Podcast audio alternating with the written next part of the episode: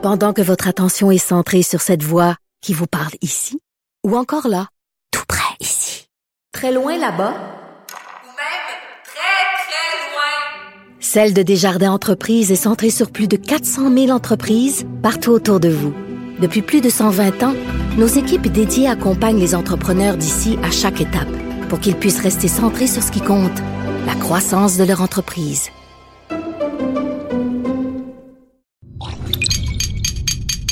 Cube Radio.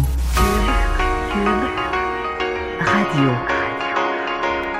Cube, Cube Radio. Le retour de Mario Dumont. Deux heures d'info. De 15 à 17.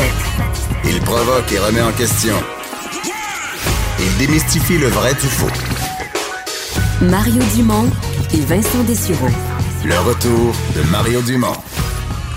Bienvenue tout le monde. Euh, On va être ensemble pour les deux heures à venir. Pas mal de choses. Euh, Une journée quand même chargée en actualité. Bonjour Vincent. Salut Mario. On va se parler de consignes entre autres. Effectivement, effectivement. Tu as vu que ben, il y, a eu beaucoup de pluie dans les dernières heures. C'est dans l'est, pas mal. Et là aujourd'hui, Ouais. il fait quand même beau là, finalement Ouais, le ciel se, se dégage ici. La pluie est rendue dans l'est. Mais là, ce que j'ai vu, je sais pas où, là, les prédictions que le- on voit poindre à l'horizon les premiers signes d'hiver. Hmm. Falloir Pour la rentrer. semaine euh, prochaine. Non, mais du vrai, du vrai froid, puis en dessous de zéro euh, solide la nuit, Ouais. puis même dans le sud du Tu sais Québec. que c'est déjà réglé dans quelques coins, mais tu sais, les plantes que tu laisses des fois à l'extérieur l'été, puis là, tu rentres, ben là, va falloir. Non, là, faut euh, que ça va être là. Euh, ouais, drame familial, ça s'est passé dans, l'est de Montréal, juste à l'est du, stade olympique. Euh, euh, deux enfants qui ont trouvé la mort, leur père qui s'est lui-même ensuite enlevé la vie, selon ce qu'on comprend de la scène. Oui, une autre histoire euh, d'horreur qui frappe, qui frappe le Québec. hein, L'identité de l'homme qui aurait abattu ses deux jeunes enfants avant de s'enlever la vie mardi soir à Montréal a été donc connu aujourd'hui. Il s'agit de Jonathan Pomarès, 40 ans, selon les informations qui ont été au départ obtenues par TVA Nouvelle. Euh, euh, père de famille qui aurait, selon euh, toute vraisemblance, tué ses enfants. C'est la mère qui a fait la, macabre découverte à son retour au travail vers 21h. L'homme, lui, s'était à ce moment-là enlevé la vie.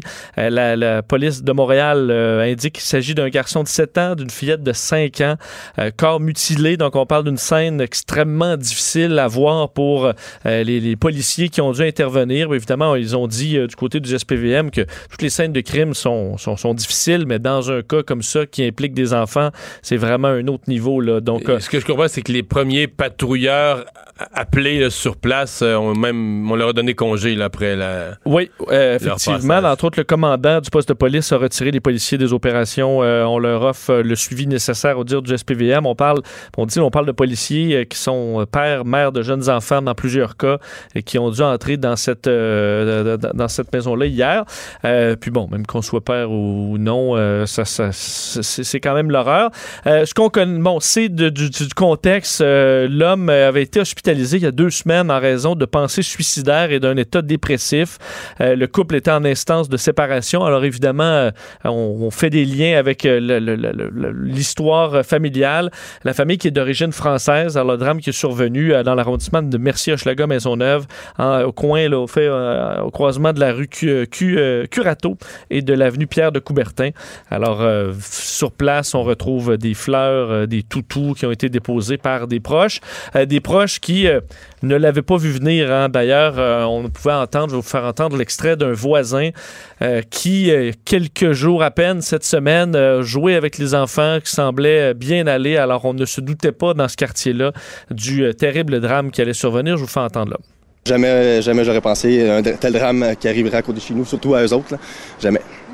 Vous les avez vus récemment, tout semblait bien aller. Quand Oui, lundi, je suis allé euh, en revenant du travail, jouer au ballon, je lançais le ballon. Euh, super heureux les enfants. Euh, la maman était dehors aussi. Et puis, jamais j'aurais pensé une telle atrocité, non. J'avais fait préparer les sacs de bonbons d'Halloween pour eux autres. Puis, mais disons que je, je pourrais pas leur donner. Et puis que je pense à eux, je pense à la maman aussi, à ma voisine qui, est- qui doit être dans tous ces états. Mes, mes pensées sont toutes avec la famille. Alors, situation euh, très Mais difficile. On, on parlait des policiers qui sont arrivés sur la scène parce que il y a un par- on connaît pas les scènes, on n'en connaît pas tous les détails. Mais euh, tu sais que le policier Bigra, qui était arrivé le premier à Saint-Jérôme, à, à la maison de Guy Turcotte, lorsqu'il avait euh, assassiné ses deux enfants, ben, il y a quelques mois, euh, on a su que ce, ce policier-là s'était suicidé. là. Oui.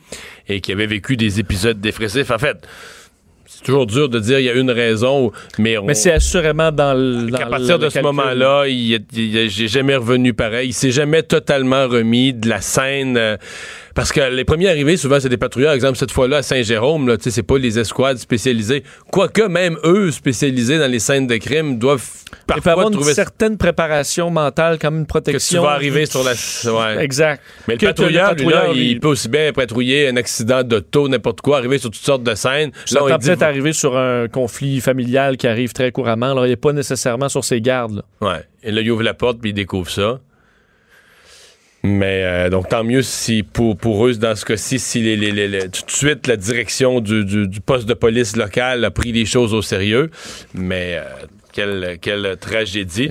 Euh, ça demeure. Il y, a beaucoup d'entrevues qui se font ces, ces heures-ci avec toutes sortes d'experts en crimes intrafamiliaux, ou en actes de violence intrafamiliaux, en tragédie du genre. Puis, je trouve ça- on reste quand même un peu dans le flou là, sur ce qui existe vraiment comme, euh, comme aide pour euh, des, des hommes qui sont en détresse ou qui, qui, qui sont sur le bord de perdre les pédales. Dans son cas, on parle, euh, je pense même qu'il a été, on- je lisais qu'il a été hospitalisé là, pour des idées suicidaires. Oui, deux semaines avant. Ouais. Mais je trouve qu'on. Le, le flou qui existe autour des ressources est peut-être apparenté avec le fait que ça revient constamment. Là, tu sais. Ouais. Parce qu'on sent pas que c'est quelque chose. Bon, remarque, même des fois, il y a des ressources d'aide puis arrivent des drames pareils, mais dans ce cas-ci, ça. Évidemment, on va voir est-ce qu'il y a eu un suivi adéquat sur cette personne-là? Est-ce qu'on aurait pu en faire plus? Est-ce que ça. Est-ce qu'on aurait pu voir des signes avant-coureurs? Parce qu'il était quand même hier, ce- elle était au travail. C'est la, la, la mère qui a découvert ça en venant du travail. Donc, il était seul avec ses enfants. Est-ce que c'était prendre un risque? Est-ce qu'il y avait des signaux disant qu'il n'aurait pas fallu faire ça, enfin? Évidemment, il y aura enquête complète euh, là-dessus.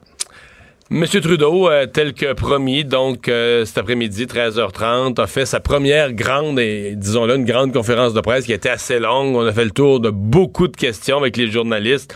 Donc, première conférence de presse, vraiment, où il annonce les intentions, ses intentions pour son deuxième mandat. Oui, un ton un peu plus léger pour cette, nouvelle-là. Donc, euh, évidemment, c'est un nouveau mandat qui va commencer pour Justin Trudeau, mandat un peu différent vu qu'il est minoritaire, mais une chose qui ne changera pas, c'est la parité, un cabinet paritaire qui sera nommé le 20 novembre prochain.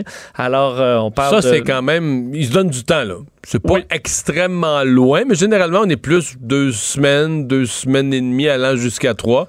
Quatre semaines, c'est beaucoup. Est-ce que c'est long aussi dans la mesure où euh, il y en a qui vont venir? Là? Ben, il n'y a un- pas beaucoup de ministres qui ont été battus, là. Euh, Il y a le ministre Ralph Goodale qui a été battu. Au Québec, euh, finalement, il y a une coupe de luttes serrées, mais tous les ministres ont été. Euh, Pas, t'as moins de députés, t'as moins de choix. Là. Ça, ça, ça- ça simplifie Ouais, ton ouais, travail aussi. Oui, oui, tous les ministres ont été réélus. En fait, une des questions, c'est est-ce que quand tu deviens minoritaire, est-ce que tu fais des changements? C'est-à-dire, est-ce que tu fais payer à certains ministres de dire, bon, ben là, le gouvernement, les gens sont pas satisfaits du gouvernement, ben là, il faut former un meilleur gouvernement. Fait que si- certains ministres ont fait partie d'un gouvernement qui était insatisfaisant, qui n'a pas livré la marchandise, est-ce qu'il y a des ministres qui payent pour ça, puis on en met d'autres, là? Mais est-ce que la frustration euh, était reliée à des ministres? euh, Ben, c'est quoi Pas- le problème? La, la réalité de la réponse à ta question, c'est que c'est un gouvernement. C'est pas un gouvernement fort comme équipe, là. C'est toute l'élection, toute la réélection pesait entièrement sur l'image de Justin Trudeau. C'est peut-être pour ça que ça a mal tourné aussi. C'est vrai. On n'avait pas misé sur un, un programme solide. Ben, le programme était correct, mais je veux dire, c'était pas ça qui était l'enjeu, c'était pas l'équipe. Tu sais, des fois, t'as des partis. Mettons François Legault, là, son élection il y a un an, tu sais, lui avait joué l'équipe, j'ai la meilleure équipe. Tu sais, l'équipe était martelée comme message. Justin Trudeau, c'était vraiment l'image de Justin Trudeau. C'est vrai qu'on n'a pas vu beaucoup de ministres. euh, Ben, un peu à la fin, un peu à la fin là, dans des publicités. Mais c'est pour ça que quand Justin Trudeau, son image s'est mise à se dégrader, ben la campagne des libéraux s'est mise à, mal aller. Mais je sais pas. euh, des fois, tu veux montrer que tu as compris le message de la population. Moi, je m'attends à ce qu'il y ait certains changements. là. Si tu peux, si tu reconduis quasiment le même conseil des ministres, c'est comme un message de, con- de continuité. Même si tu vas me dire, ben, c'est un peu injuste que si, si c'est l'image de Justin Trudeau qui a fait euh, vaciller le- la campagne, pourquoi c'est le ministre X, X, Y, Z qui paierait pour ça? Là, je vais te répondre, c'est le prix, c'est le prix d'être en politique. Là. Des fois, il faut que le chef fasse des, fasse des, des changements, monte du leadership. Et là, il était plus paritaire, le. Non, le conseil. c'est ça, on je me comme- à la- Il me semble qu'il ne De- ben, avec la démission de Mme Philpott et de Mme Wilson-Raybould, je pense pas qu'il avait renommé deux femmes pour Il les remplacer. Alors, euh, je pense que la Pariton ne l'avait plus, mais là, il faudra la retrouver. On y revient. Euh, bon, ajouter à ça que, euh, bon, il a dit que les, les- les- les Canadiens ont envoyé un message clair qu'ils veulent que les parlementaires travaillent ensemble pour rendre la vie des gens plus abordable, contrer les changements climatiques. Alors, on va travailler avec l'opposition, mais pas de d'association, pas de gouvernement de, co- de coalition euh, officielle. Alors, ce sera du, du cas par cas. C'est ce que Justin Trudeau a dit aujourd'hui. Et dans les premiers gestes, ben, promet de déposer une loi pour abaisser les impôts payés par les Canadiens euh, de la classe moyenne. Ça, il veut faire ça dans les premiers jours de son euh, prochain mandat. Alors, c'est ce qui est, annoncé, entre autres. Euh, D'autres, et bon, le dossier des changements climatiques va revenir assez vite. Alors, certaines promesses électorales seront, disons, assez rapidement dans, dans l'agenda. Et il a promis de euh, travailler pour tous les Canadiens, sachant que le Canada est quand même assez divisé. Là. Si on regarde la carte, euh, il y a des coins, puis on l'a dit, euh, dans, dans le centre du Canada et dans l'ouest, ben, pas beaucoup de, pas beaucoup de libéraux là. Non, effectivement. Euh, D'ailleurs, pour ce qui est de François Legault, Oui. là, euh, Donne- fait- Il donne des conseils d'unité canadienne. oui, c'est quand même C'est spécial. Oui, puis je voyais euh, Pascal Bérubé, le chef du Parti québécois, qui euh, trouvait ça un peu curieux de voir François Legault euh, demander à Justin Trudeau de maintenir l'unité canadienne. Lui qui a déjà été évidemment un souverainiste, qui ne l'est plus aujourd'hui, donc est davantage nationaliste. Il a dit aujourd'hui, François Legault, c'est une importante responsabilité du premier ministre de garder le Canada uni et de s'assurer que les premiers ministres provinciaux soient contents. Alors, il l'a dit d'ailleurs, je parlais des couleurs, il dit c'est bleu profond à l'ouest euh, et rouge et bleu pâle à l'est. Alors, la meilleure façon pour lui, euh, selon Justin, euh, François Legault, de favoriser tout ça et que tout se passe bien, c'est de donner plus d'autonomie aux provinces. En disant, on voit visiblement que le Canada, chaque province a un peu ses enjeux, ouais, ses demandes. Alors, en nous donnant une liberté, ben, vous pourrez garder le Canada uni. Alors, c'était un peu la vision de François Legault aujourd'hui. Mais si je reviens à Justin Trudeau, ses messages étaient quand même. C'est-à-dire que son ton était bon, on va être à l'écoute de tout le monde et tout ça, mais ses, méta- des- ses messages de contenu étaient quand même la continuité, dans le sens que le pipeline, ça va se faire. Oui. Puis la loi 21, elle va être contestée. Ça y tente. Puis, il y avait pas. Il y a pas. Il y a un écart entre un ton conciliant, une volonté de travailler avec tous, à mon avis, qui était un ton beaucoup plus approprié que dans son discours qu'il a fait en pleine nuit, le jeudi, lundi soir après sa victoire. Mais quand tu prends. Tu sais, sur un ton conciliant, il a redit les mêmes contenus, c'est-à-dire que. Puis probablement qu'il n'y a pas le choix. là. sur les éléments fondamentaux, il y a l'intention de. Il n'y a pas l'intention de, de- de travailler avec aucun parti, l'intention de gouverner, euh, convaincu que quelqu'un va l'appuyer sur son budget, puis de mettre en place son programme, puis de contester la loi 21, puis de construire le pipeline, puis d'agrandir la, la capacité du pipeline. Mais j'ai pas senti qu'il vacillait là, sur les intentions. C'est parce qu'il a dit que le, le pipeline était, euh, bénéfique pour les Canadiens. Pour tous les Canadiens. Euh, sur le projet de loi euh, sur, le, sur la laïcité, il a dit que. Ben, fait, il- parce que François Legault avait dit qu'il était même pas légitime donc de, de s'attaquer à Ouais, il l'a ça. envoyé promener, Mais il a dit Je pense que le gouvernement fédéral a toujours la responsabilité de défendre les droits fondamentaux. J'ai toujours, toujours été très clair sur ce point-là. Alors, il l'a répété, en gros, ce qu'il avait dit tout au long de la Ah campagne. ouais, totalement, totalement. il a envoyé, il a envoyé poliment promener. Euh, Mais il a dit qu'il avait hâte de travailler, euh, était prêt à travailler avec le bloc. c'est bien ça. Alors, on verra. On verra Ouais. comment ça travaille, dans la mesure où il n'a pas besoin du bloc euh, si le NPD euh, l'appuie. Euh, c'est intéressant, juste pour revenir, parce qu'il y a des gens qui se posaient la question. Qu'est-ce qu'on veut dire par ça, du, du vote efficace, euh, euh, les libéraux qui ont eu moins de votes que les conservateurs, mais qui réussissent à avoir autant euh, plus de plus de sièges. Et il y a le journaliste de, Global, David Akins, qui euh, a fait l'exercice d'aller voir les plus petites marges au Canada. Il y a eu 338 comtés, là, et les cinq plus petites marges au Canada. Donc, les victoires les plus serrées. Euh, il y a Richmond Hill en Colombie-Britannique. Il y a le comté du Yukon, qui est le Yukon. Il y a le comté de Jean-Yves Duclos à Québec, euh, le comté qui s'appelle Québec. Kitchener en Ontario. Coquitlam en, en Colombie-Britannique. Donc, un peu partout dans le Canada, là, des marges de, de, de moins de 1,5 de 1 entre le gagnant et le deuxième. Donc, des fois, c'est 70 votes, 100 quelques votes, 200 votes. Donc, des toutes petites marges. 5 sur 5, c'est gagné par les libéraux. OK. Ce qui explique euh, Ben, le, le gros chiffre. ouais. C'est intéressant parce que les luttes les plus serrées au Canada, ouais, oui, ce qui explique le gros chiffre en termes de sièges, là. Là, bon, est-ce que, il y a plusieurs façons de voir ça. On peut dire que c'est un hasard. Les libéraux, ils ont un vote efficace dans le sens que euh, plutôt que d'avoir des circonscriptions comme les conservateurs en Alberta qui gagnent par 24. Parce que quand tu gagnes par 25 000 de majorité, là, Il y en a 24 999 que tu n'avais pas besoin. que t'avais pas besoin, tu aurais gagné avec un. Mais c'est une image pour dire que c'est- c'est fort, mais ça change rien. Mais tu préfères avoir 34% d'appui à la grandeur du Canada que des 100 puis des zéros. C'est ça. Et donc, les libéraux. Mais euh, tu peux aussi voir ça euh, comme quoi, des fois, dans des luttes serrées comme ça, c'est la, qualité de l'organisation. là. Si un bon candidat, si tu l'as choisi d'avance, euh, s'il a travaillé fort. Je pense qu'au Québec, il y a certaines victoires libérales sur le bloc qui sont dues à ça. Tu as un candidat fort, un ministre qui est bien organisé, il a son équipe, il a son bénévole, il a travaillé fort les dernières années. Là, le bloc qui aurait dû gagner en termes d'appui populaire naturel, mais le Bloc a trouvé son candidat à dernière minute, quelqu'un de pas trop connu, qui a, qui a trois bénévoles et demi, euh, tu comprends, qui est tout désorganisé. Ce qui fait que le jour du vote, même dans une, lutte un peu serrée, ben, les libéraux finissent par gagner, même si probablement que en appui populaire, euh, il y avait peut-être plus de bloquistes dans le comté, mais quand ouvre les boîtes de scrutin, euh, le bloc n'a pas d'organisation, n'a pas téléphoné à ses, à voteurs.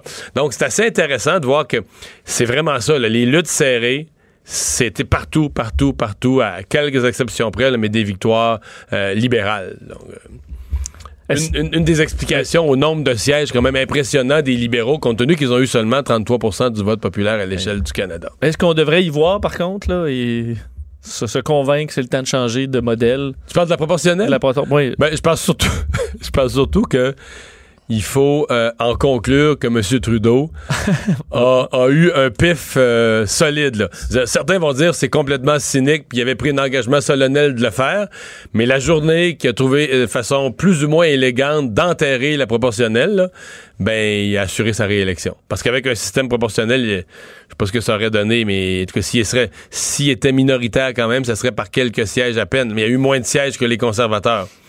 Fait que ça aurait pas été bon pour lui d'avoir un système de, de représentation Alors. proportionnelle dans ce cas-ci. Ça sera probablement pas dans le précédent. Le, le Dans le présent, présent mandat. mandat, non, ça m'étonnerait beaucoup qu'on soulève ça. Euh, la couronne qui demande des peines qui s'additionnent dans le cas d'Hugo Fredette. Ouais, un autre drame euh, qui, qui- qui a ébranlé le Québec. hein. on y revient aujourd'hui, euh, la couronne, qui, parce qu'on on est rendu là, on sait que, et je pense qu'à la satisfaction de beaucoup de Québécois, Hugo Fredette avait été reconnu coupable de meurtre, double meurtre au premier degré. Euh, là, on arrive à la, à, la peine. Euh, et la couronne a confirmé euh, aujourd'hui son intention d'exiger qu'il qu'il n'y ait aucune possibilité de libération conditionnelle avant 50 ans, euh, en raison des deux meurtres, et deux meurtres qui ne sont pas, selon eux, liés. là. On s'entend, il y a eu euh, quand même euh, bon, un espace entre les deux, ce n'est pas dans le même contexte, ce n'est pas le même lien entre les deux. Pour vous citer le procureur de la Couronne, Steve Baribeau, dit l'élément majeur et percutant pour l'application de la loi, c'est qu'on est en présence de deux transactions criminelles distinctes.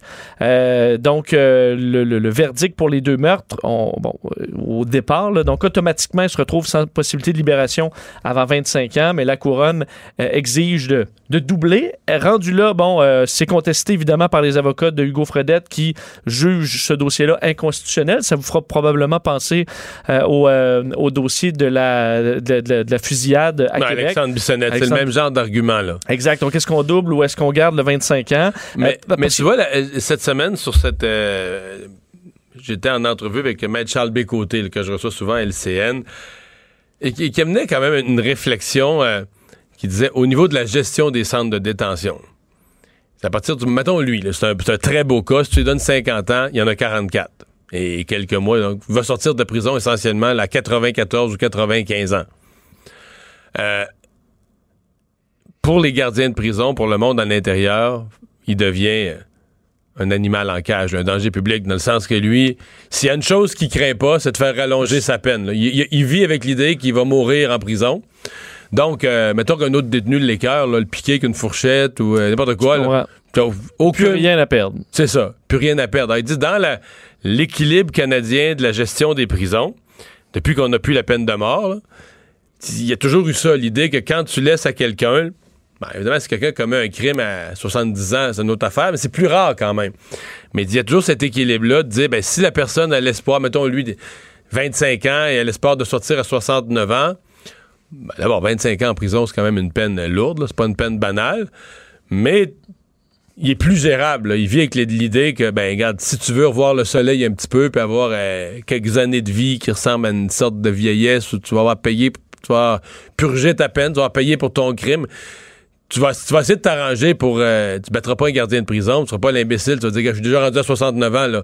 Oui. Je vais pas aller m'en rajouter trois, là. Ça se peut que dans 20 ans, là, tu dis, là, lui, il va, dans, il va voir ça arriver pro- plus près, là, dans 5 ans, il va se tenir tranquille. Ben, c'est ça. C'est un peu l'équilibre du système. Euh, donc, j'ai hâte de voir comment, comment, la, comment la défense va, va contre-attaquer ça.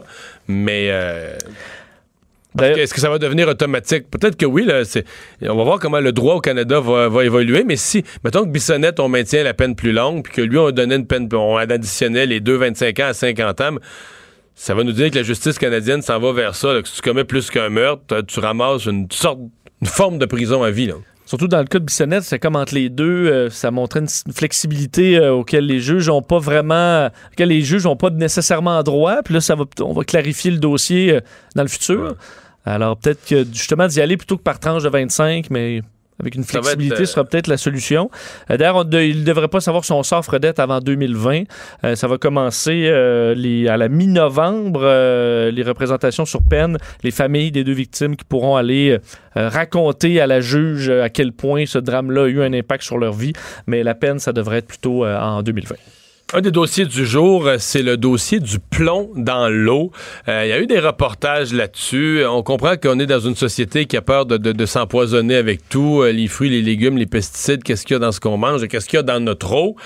Et là, ben, le gouvernement réagit à ça, annonce euh, une série de mesures, la ville de Montréal aussi. Euh, ça va coûter cher, en tout cas. Ça va coûter très cher. Sûrement qu'il y a quelques municipalités et des propriétaires aussi qui, euh, aujourd'hui, euh, euh, voient la, montagne arriver. Des modifications annoncées aujourd'hui par le ministre délégué à la Santé, Lionel Carman, et par ses, collègues à l'environnement et aux affaires municipales, comme quoi on se conformera au Québec à la nouvelle norme de Santé Canada, première province d'ailleurs à le faire, qui fait passer le maximum permis de 10 microgrammes par litre à 5 microgrammes par litre. Et aussi, on va changer la façon de faire le test, parce qu'avant, le test, on le faisait après euh, donc 5 minutes d'écoulement d'eau. Maintenant, on le fait après 30 minutes de stagnation. Donc, on n'ouvre pas le robinet pendant 30 minutes. Et ça semble que ça change, ça peut changer pas mal la donne. Parce que ce que je comprends, c'est quand l'eau coule, il n'y en a pas de plomb. Très, pas. très peu. Là. Exact. Mais si tu la gardes, euh, évidemment, ben là, c'est là que le plomb va la, la aller baigne dans baigne dans le tuyau. puis- Exactement. Alors, ces changements-là euh, vont amener évidemment de nouvelles exigences pour les municipalités euh, qui devront prévoir un plan pour évaluer la présence d'entrée euh, en plomb et aussi ben, déterminer l'échéancier, les coûts pour les enlever. Mais le changement de norme, là, de poids, là, on, on, on- on s'entend qu'on. C'est comme dans notre imagination, c'est assez flou. Qu'est-ce que c'est que 0.10 ou 0.05 ou Tout à fait. mi- euh, microgrammes Par litre. par litre, là. Mais euh, le point 10, là, c'est la norme de l'Organisation mondiale de la santé, c'est ce que je comprends. C'est que Santé Canada veut être plus, encore plus exigeant que les normes de l'Organisation mondiale de la santé. Mais je lisais plein d'experts qui disent tous, euh, écoute, le du plomb, là, par rapport, mettons, à nos parents, là, puis nos... C'est incomparable, c'est des centaines, c'est pas un peu moins, là. c'est 100, 200, 700 fois moins. Puis je veux dire, est-ce que tout ce monde-là était tout le temps malade? Euh, je comprends qu'on est devenu de plus en plus prudent, mais là, on se dit que c'est aussi une question de coût. Puis, euh, mettons qu'on a, mettons que tout ça, là, changer ces tuyaux-là, ça va coûter. Puis là, tu vas peut-être dire que je suis capoté sur l'administration publique, mais c'est ça l'administration publique. C'est qu'est-ce que tu fais avec l'argent? Si tu vas investir 10 milliards là-dedans. Là, Oui. ben moi, je vais te relancer, OK? Qu'est-ce qu'on pourrait faire d'autre avec le 10 milliards? là? Comme achat d'équipements dans des hôpitaux, comme euh, amélioration, puis qui va améliorer plus de santé, Oui. tu comprends? 10 milliards, admettons, dans les euh, gymnases. Ben, Pour les- pour les jeunes. fasse de l'exercice. Non, mais on pourrait trouver. Faut faut pas juste que tu te poses la question. Est-ce que, euh, ouais, est-ce que ça a du bon sens de faire ça? Tout a du bon sens, là. Tu voudrais le la- gain de santé par dollar investi. C'est très bien dit. Le gain de santé par dollar investi, est-ce que c'est le bon investissement qu'on doit faire? Si ça coûtait des pinottes, on n'en parlerait pas. T'es capable d'amélioration, d'amélioration sensible pour des pinottes, fais-le. À partir du moment où tu dis, OK, là, ça change l'équilibre des attributions de fonds dans tout le monde municipal, est-ce qu'on est sûr que là, on a le doigt sur le, bon bouton pour aller améliorer, avec ces milliards-là, les meilleures améliorations de santé? Moi, je, suis loin d'en être certain aujourd'hui. Et je me demande sé- sérieusement, est-ce que le gouvernement réagit à la science ou est-ce que le gouvernement réagit à des médias qui énervent le monde? Là, qui ont- Parce, parce qu'on dit pour les adultes, euh, tu sais, on parle de. Le seul- danger qu'on voit, c'est dans les femmes enceintes qui sont plus vulnérables et les, Les très jeunes enfants. enfants. Est-ce que là, ça coûte moins cher de, je veux dire, ben, buvez de l'eau pendant la grossesse, euh, de l'eau en bouteille ou euh, Non. une cruche? euh, Des bouteilles en verre. ben non, mais la bouteille que tu remplis, là, la grosse Ah bouteille oui. bleue, là, avec un distributeur. parce que l'eau, pour, la- tu pour prendre ta douche puis aller aux toilettes, t'as bois pas, là. Non. Rendu là. Est-ce que pour les très jeunes, les bébés et les femmes enceintes, Quitte à que ce ça que regarde, moins cher? C'est intéressant que tu amènes ça. Si on parle de, de- de saine gestion de l'argent public, là, peut-être que ça coûterait mille fois moins cher de donner gratuite des grosses bouteilles d'eau, des, drogues, des gros 18 litres à toutes les femmes enceintes automatiquement Oui, que, c'est gratuit. Que, d'investir que d'investir tout ça. Et évidemment, à chaque fois qu'on refait un drain, ben, on le refait de la Ça, on le fait depuis les années 70. Là. Je comprends, dès qu'ils sont brisés ou qu'il faut les changer, On le refait à y a 100 plus- plombs, puis. Il n'y a plus de plomb. Là. Alors, éventuellement, ça se fait. Euh, la grosse facture, ben, en fait, je te parle pour Montréal, la dépense euh, qui est estimée à 557 millions de dollars. Euh, et 24, ça, c'est la mauvaise nouvelle pour certains propriétaires. Là. À Montréal, 24 000 propriétaires privés devront remplacer leur entrée de service d'eau en plomb à leurs frais d'ici Mais eux, ils 2030. sont pas inclus. là. Le 557 millions, est-ce qu'ils sont inclus là-dedans? Je, je, je pense que non. C'est ça. Ça, c'est ce que ça coûte à l'administration publique. C'est, ce que j'évalue. Euh, parce que c'est une que dépense pour la ville. Et ensuite, 24 000 propriétaires, ce sera à eux de payer. Du, Si- cre- du creusage, etc. là. et s'ils ne le font pas, euh, la ville va le faire et ils vont vous charger. Euh, rendu là, c'est évalué entre 2200 et 5000 dollars par propriété, euh, donc par propriétaire de maison. Euh, et bon, évidemment, ça, ça, ça, ça, ça montera pas mal. D'ailleurs, la ville de Montréal offre un site internet. Vous entrez votre adresse, voir si votre entrée est peut- en plomb ou peut-être en plomb. Je suis allé voir mon adresse et c'était marqué peut-être en plomb. Alors, écoute, je, que- comment savoir? Et vous pouvez, si votre entrée est en plomb pour l'instant, Est-ce vous que êtes tu te sens bien ou ben oui, là, je me sens plutôt il bien. doit pas en avoir? Ben, je bois du robinet, là. Moi, j'achète pas de mon eau, là. Alors, euh, je, Tu vis à risque. je vis à risque, mais on peut utiliser des pichets filtrants, c'est ce que la ville dit. Euh, laisser couler l'eau du robinet plus longtemps, mais là, en même temps, Non, mais sauf que là, on prive euh, les enfants en Afrique d'eau, non? Ben, c'est pas ça qu'il nous avait dit, là? Ben, je sais, euh, depuis, laisser- depuis 50 ans que chaque fois qu'on prend de l'eau, qu'on la laisse couler, on... Mais l'eau tu sais, moi, là, quand on me Oui. dit ça, là, laisse couler l'eau, laisse couler l'eau, il y en a qui en ont pas, là. Oui. Ma réponse, c'est toujours parfait. Mettons, je vais me brosser les dents, je vais laisser couler moins d'eau. Si tu me garantis que toi, tu vas la prendre, tu vas la mettre d'un pichet, tu vas aller l'emporter, là. oui, non. Parce qu'à première vue, Elle retourne au fleuve. En fait, on perd de l'énergie à la, à la, oui, elle a à la filtré, nettoyer. euh, je comprends, elle a nettoyé. Mais l'eau, elle revient, là. Elle s'en va pas, Elle là. retourne, euh, elle retourne Puis l'eau filtrée de la ville de Montréal que tu laisses couler, je veux dire, il y a personne qui irait la porter euh, au Congo, là. Absolument pas. Non, l'eau, on reste dans notre eau, là. Fait que de dire, Mais- la phrase de dire, ouais, mais il y en a d'autres ailleurs dans le monde qui en ont pas, Ça n'a pas de lien. C'est, nul comme phrase. Ça coûte de l'énergie à la station de pompage. Puis, d'après moi, là, quelqu'un qui a la mauvaise habitude de laisser couler trop d'eau sur une année, doit en laisser couler environ pour 5 sous. C'est un gaspillage. Oui. C'est, le Oui. mal. C'est le mal que de faire du gaspillage. Mais la valeur économique de ce gaspillage-là, c'est pas 1 700 000 en valeur économique. Il faut rappeler que le réseau euh, pisse de partout quand même aussi là, Oui. à certains endroits. Euh, donc, laisser couler. Et pour terminer, de ne pas faire bouillir l'eau, ça donne rien. Le plomb euh, ne s'évapore Le pas. plomb ne s'évapore pas, non. euh, ça sert à rien euh, de faire bouillir l'eau. À la voilà. limite, si tu fais bouillir tout ton eau puis tu l'oublies, ce qui va rester collé dans le fond du chaudron, c'est le plomb. C'est le plomb. Ouais, vous respirez la vapeur. Ouais, c'est ça. Euh, on va s'arrêter. Ben, ça va être notre sujet au retour parce que là, effectivement, comme le dit euh, Vincent, ce sont les municipalités qui se ramassent. euh, c'est pas la première fois que ça arrive. là, le gouvernement fixe les normes en disant nous protéger, en disant sauver nos vies, mais ce sont les municipalités qui se ramassent avec le petit singe chez les épaules. Alexandre Cusson, le président de l'Union des municipalités, va être avec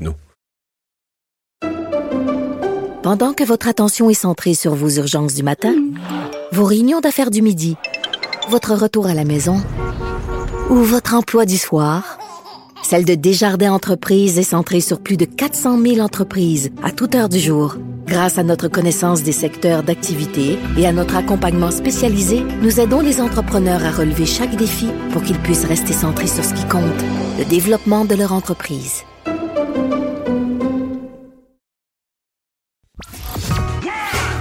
Le retour de Mario Dumont. Pour nous rejoindre en studio, Studio à commercial cube.radio. Appelez ou textez 187 Cube Radio. 1877 827 2346. On est de retour. Euh, on parlait avant la pause donc de cette annonce ce matin. On veut rendre plus sévère la norme euh, de plomb acceptable dans l'eau, mais en même temps, le gouvernement qui lance euh, tout un tout espèce, une espèce de programme, mais qui repose surtout sur le dos des municipalités pour s'assurer que les conduites d'eau qui pourraient euh, mettre du plomb dans l'eau, euh, que ces conduites d'eau, euh, celles qui datent d'avant 70, là, d'avant 80, pardon, soient renouvelées. Alexandre Cusson est président de l'Union des municipalités du Québec, maire de Drummondville. Bonjour, Monsieur Cusson. Bonjour, M. Dumont. Bon, le gouvernement a annoncé aujourd'hui beaucoup de bonnes intentions, le prétexte étant de, protéger le public, mais euh, c'est vous autres, les municipalités, qui vous ramassez avec la, la des mains, là? Ben, écoutez, effectivement, on, comprend que bien que euh, la, question de la compétence, la qualité de l'eau potable, pour nous, c'est partagé tant avec le fédéral, le provincial que le municipal. Il y en a pas moins que c'est nous qui opérons les usines, qui, qui, supervisons toute la question des conduites, parce qu'ici, il faut bien le rappeler, la question du plomb, euh, on n'observe pas ça dans l'eau qui sort des usines de traitement d'eau, euh, d'où sort une eau d'excellente qualité, mais c'est vraiment une question de tuyauterie, hein, comment on va prendre l'eau dans le réseau municipal et l'amener vers la maison? C'est là que- que- qu'il y a une problématique, parce que le code du bâtiment, vous l'avez mentionné en introduction, jusqu'en 1980, là, euh, était différent et donc c'est un petit peu ce à quoi on fait face aujourd'hui. Mais euh, on ne pourra pas euh, simplement dire aux municipalités, voici, on change les règles, puis arrangez-vous. Ça va être impossible. Nous, on est là pour collaborer avec les autres paliers de gouvernement, fixer ensemble des, des échéanciers, euh, regarder comment on va fonctionner. On n'a pas pris connaissance encore du, du projet de règlement, donc euh, quand on prendra connaissance du projet de règlement, on, on pourra euh, peut-être y proposer des améliorations. Mais on est là, on croit à, à- à ce qu'on doit faire. hein. C'est une priorité de tous les jours, la qualité des conduites d'eau potable, et, et on offre notre collaboration au gouvernement dans tout ça. Ouais. Le, le point qui semble sensible au niveau du plomb, c'est la connexion, là. hein, le, Voilà. le, le point de le, le tuyau qui est à la jonction entre la grosse conduite municipale et l'entrée vers une, euh, une, une propriété. Oui, c'est ça. Les- ce sont les entrées de service finalement qui sont en plomb, et c'est ça qu'on doit remplacer. Et, et, et là, ben là, vous, vous le mentionnez, là, c'est vers la maison privée. Alors, ça veut dire que oui, on parle de Québec, on parle d'Ottawa, on parle des villes, mais il y a aussi les propriétaires privés qui sont concernés par Mais la ce, ce bout de tuyau-là, il appartient à qui, là? Rendu là, de- est-ce que c'est est-ce qu'on est rendu sur le terrain du propriétaire privé ou on est encore sur l'offre de l'offre d'eau de la ville de son aqueduc? Ben là, euh, exactement, à partir de la ligne de propriété, à qui appartient l'entrée d'eau qui est en plomb? Euh, c'est, tout ça là, qu'il faut regarder ensemble parce que effectivement, on ne sera pas capable de, de travailler sans euh, parler avec les propriétaires. Bon, on pense aux écoles, le gouvernement est concerné, c'est des conduites qui mènent vers les écoles et assurément, là, on l'a dit, euh, la norme a été révisée par Santé Canada en mars en en faisant passer de 10 à 5 microgrammes par litre. Et ça, c'est, c'est, c'est, c'est important. Et nous, on pense que dans le projet de règlement euh, euh, du gouvernement du Québec, on va sûrement modifier la façon de faire les tests. Parce que là, vous savez qu'actuellement, on va se dire les vraies affaires, la façon dont au cours des dernières années, on demandait aux villes de faire les tests et de se conformer, ben, on était à peu près certain qu'on n'en trouverait pas beaucoup. Hein, Parce on qu'on laissait vous couler l'eau avant de faire le test. ben, vous laissez couler l'eau pendant cinq minutes. Puis moi, j'ai parlé euh, aux gens de- de- qui s'occupent de l'eau chez nous, qui m'ont dit aujourd'hui, écoutez, monsieur le maire, après, on va détecter le plomb là, quand l'eau est stagnante, quand l'eau n'a pas trop bougé. Donc, quand vous me dites qu'il faut faire couler l'eau pendant cinq minutes avant de faire le test, là, vous venez de réduire de façon importante les risques de trouver du plomb. Comme Donc, si donc vous, vous disait- contestez pas que si on veut faire un test sérieux, le- la, la façon dont on va le faire dorénavant, c'est plus rigoureux. Ça, ça semble clair. Oui, tout à fait. Et ça, clairement, et, et vous comprenez que les municipalités se sont conformées aux règles, aux critères, aux normes qui ont été dictées dans le passé. Euh, notre société évolue, là. notre société change. On est plus conscient de ces risques-là. Euh, Mais, donc, c'est ouais. pas qu'il y a quelqu'un qui n'a pas fait sa job. C'était permis jusqu'en 1980 d'avoir ce type de, de tuyauterie-là. Donc, tant les, les, les, les propriétaires privés que les villes, que le gouvernement du Québec dans ses écoles, ont utilisé ça jusqu'en 1980. Mais, euh, M. Cusson, je- sur ça, là, la société change, nos standards changent. Euh, moi, je me dis, il faut qu'on reste rationnel là-dedans. Là, on s'apprête à investir des milliards, là, potentiellement. Est-ce que nos standards changent, maintenant dans le cas du plan, est-ce que nos standards changent parce que parce qu'on capote, parce qu'on est nerveux, parce- ou est-ce qu'on est certain que c'est, mettons en matière de santé publique, est-ce qu'on est certain que c'est l'investissement le plus précieux, le plus productif, le plus important? Tu sais, on fait ça juste pour l'image parce que certains médias ont inquiété le monde, ou on fait ça parce qu'on est vraiment certain qu'on améliore la santé publique et que c'est en matière de santé, là, c'est, si on a, si on a une coupe de milliards disponibles, c'est le meilleur usage qu'on peut en faire. On dirait que je, je reste sur mon appétit au niveau de la qualité des réponses, moi. Ben, J'ai le goût de vous dire que je reconnais votre pragmatisme. Euh, je pense qu'effectivement, il faut se poser ces questions-là. Mais en même temps, euh, quand on parle de santé, quand on parle de, de risque, euh, vous savez, euh, autant les villes que le gouvernement du Québec ne veulent pas être celles et ceux qui, ultimement, sont accusés d'avoir été négligents ou négligents. C'est, là toute la question. Est-ce que euh, il y a, a d'autres Non, priorités? mais excusez-moi, mais est-ce que, les que hôpitaux sont pleins de monde empoisonné au plomb? Est-ce que- Ben, moi, on m'a pas, on m'a pas démontré ça. On m'a pas montré ces statistiques-là. Aujourd'hui, le gouvernement du Québec dit on en fait une priorité. Il y aura un projet de règlement. On va réagir. Euh, effectivement, si on arrive au bout, ben, on se rend compte que, que ça n'a pas de sens et qu'on ne le fait que pour l'image, ben, on va le dire. Mais pour ce qui est de la qualité de l'eau, nous, on pense que c'est pas un endroit sur, euh, c'est pas un Non. dossier sur lequel on doit On faire peut- beaucoup de compromis. On peut pas lésiner là-dessus si on est certain effectivement qu'il y a, qu'il y a un danger. Donc là, euh, le gouvernement faisait des annonces confiants ce matin. Quand je vous parle à vous, vous semblez me dire qu'il reste bien des choses à négocier. Puis le partage, qui va payer entre le gouvernement du Québec euh, à travers ses programmes d'aide aux municipalités, les municipalités elles-mêmes et les citoyens propriétaires, le partage de la facture, c'est loin d'être clair aujourd'hui à l'heure où on se parle. Ben, clairement, il va falloir regarder ça. Euh, là, il y a des programmes qui existent. hein. Il y a le programme FIMO qui existe. Il y a le retour de la taxe sur l'essence du fédéral, une contribution du Québec. On prévoit, nous, que dans le monde municipal, là, au cours euh, des quatre prochaines années, c'est à peu près 8 milliards qui vont être investis par les municipalités dans les conduites d'eau. Euh, c'est beaucoup. Euh, Mais- Si on se rend compte qu'il en faut plus, ben là, il faudra se demander de quelle façon on va procéder parce que, vous l'avez dit, on ne pourra pas tout tasser puis dire on ne fait plus rien d'autre que ça au Québec. Ça, ça va être impossible. Ouais. Parce que gérer les finances de l'État, c'est gérer des grands besoins avec des ressources limitées tout le temps. Donc, si on dit la priorité, c'est le plomb, ben ça veut dire qu'il y a d'autres villes qui ont des vieilles conduites d'eau, puis des vieux aqueducs, puis qui ont toutes sortes d'autres de problèmes, puis de fuites d'eau, etc.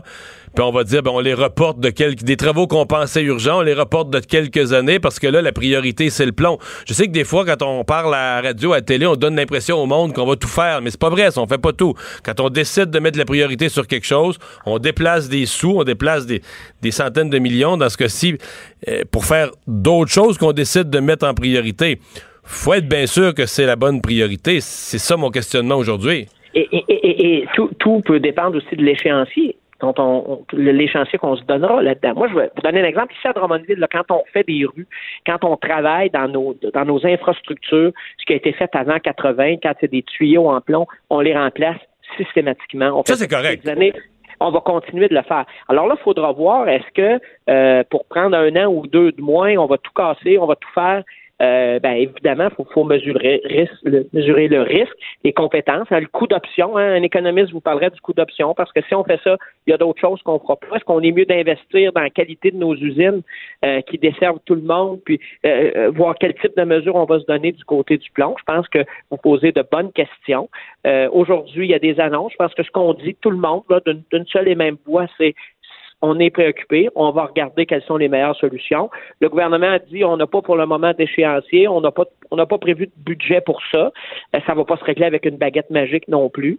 Donc il va falloir ensemble trouver les meilleures façons de faire. Puis je, le répète, comment on va travailler avec euh, le privé qui a mis de la tuyauterie au moment où il pouvait le faire de cette façon-là. Euh, il y aura différentes notions à évaluer là-dedans. Alexandre Cusson, merci de nous avoir parlé. Pendant que votre attention est centrée sur cette voix qui vous parle ici, ou encore là, tout près ici, très loin là-bas, Ou même très, très loin. Celle de Desjardins Entreprises est centrée sur plus de 400 000 entreprises partout autour de vous. Depuis plus de 120 ans, nos équipes dédiées accompagnent les entrepreneurs d'ici à chaque étape pour qu'ils puissent rester centrés sur ce qui compte, la croissance de leur entreprise.